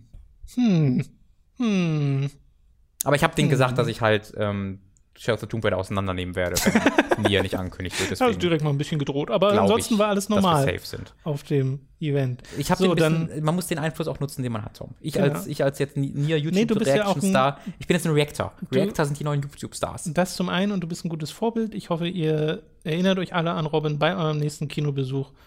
ja. Scheißt die Leute mal richtig an. Wer zum Fick geht denn einfach an Schlangen vorbei? Wann kommst du, wer, was ist der Punkt in deinem Leben, wo du so, wo du einfach sagst, ist mir jetzt, ich, ich gehe jetzt einfach an dieser fucking Schlange vorbei. Überleg doch mal, die Leute gucken dich doch an. Du weißt doch, dass du die, die Aufmerksamkeit auf dich ziehst. Also das sind ja auch einfach, vielleicht ist es auch einfach ein Ziel, so alt zu werden, dass du irgendwann so sehr auf die Umgebung scheißen kannst, dass du das einfach machst. Nicht mit mir, alte Menschen. Wenn ihr euch dazu entscheiden solltet, dass gesellschaftliche Regeln nicht mehr für euch gelten, dann wird Robin Schweiger da sein, um euch zurück auf euren Platz zu ordern, liebe Leute. Alte Menschen zurück auf ihren Platz. Das ist meine politische Plattform. Robin Schweiger 2020. Trump muss vorbei sein auch so ein alter Mensch, der wieder auf seinen Platz zurückgeordert werden muss. Trump hat sich noch nie an eine Schlange angestellt. Dieser Typ, der beim der, der Kino war richtig krass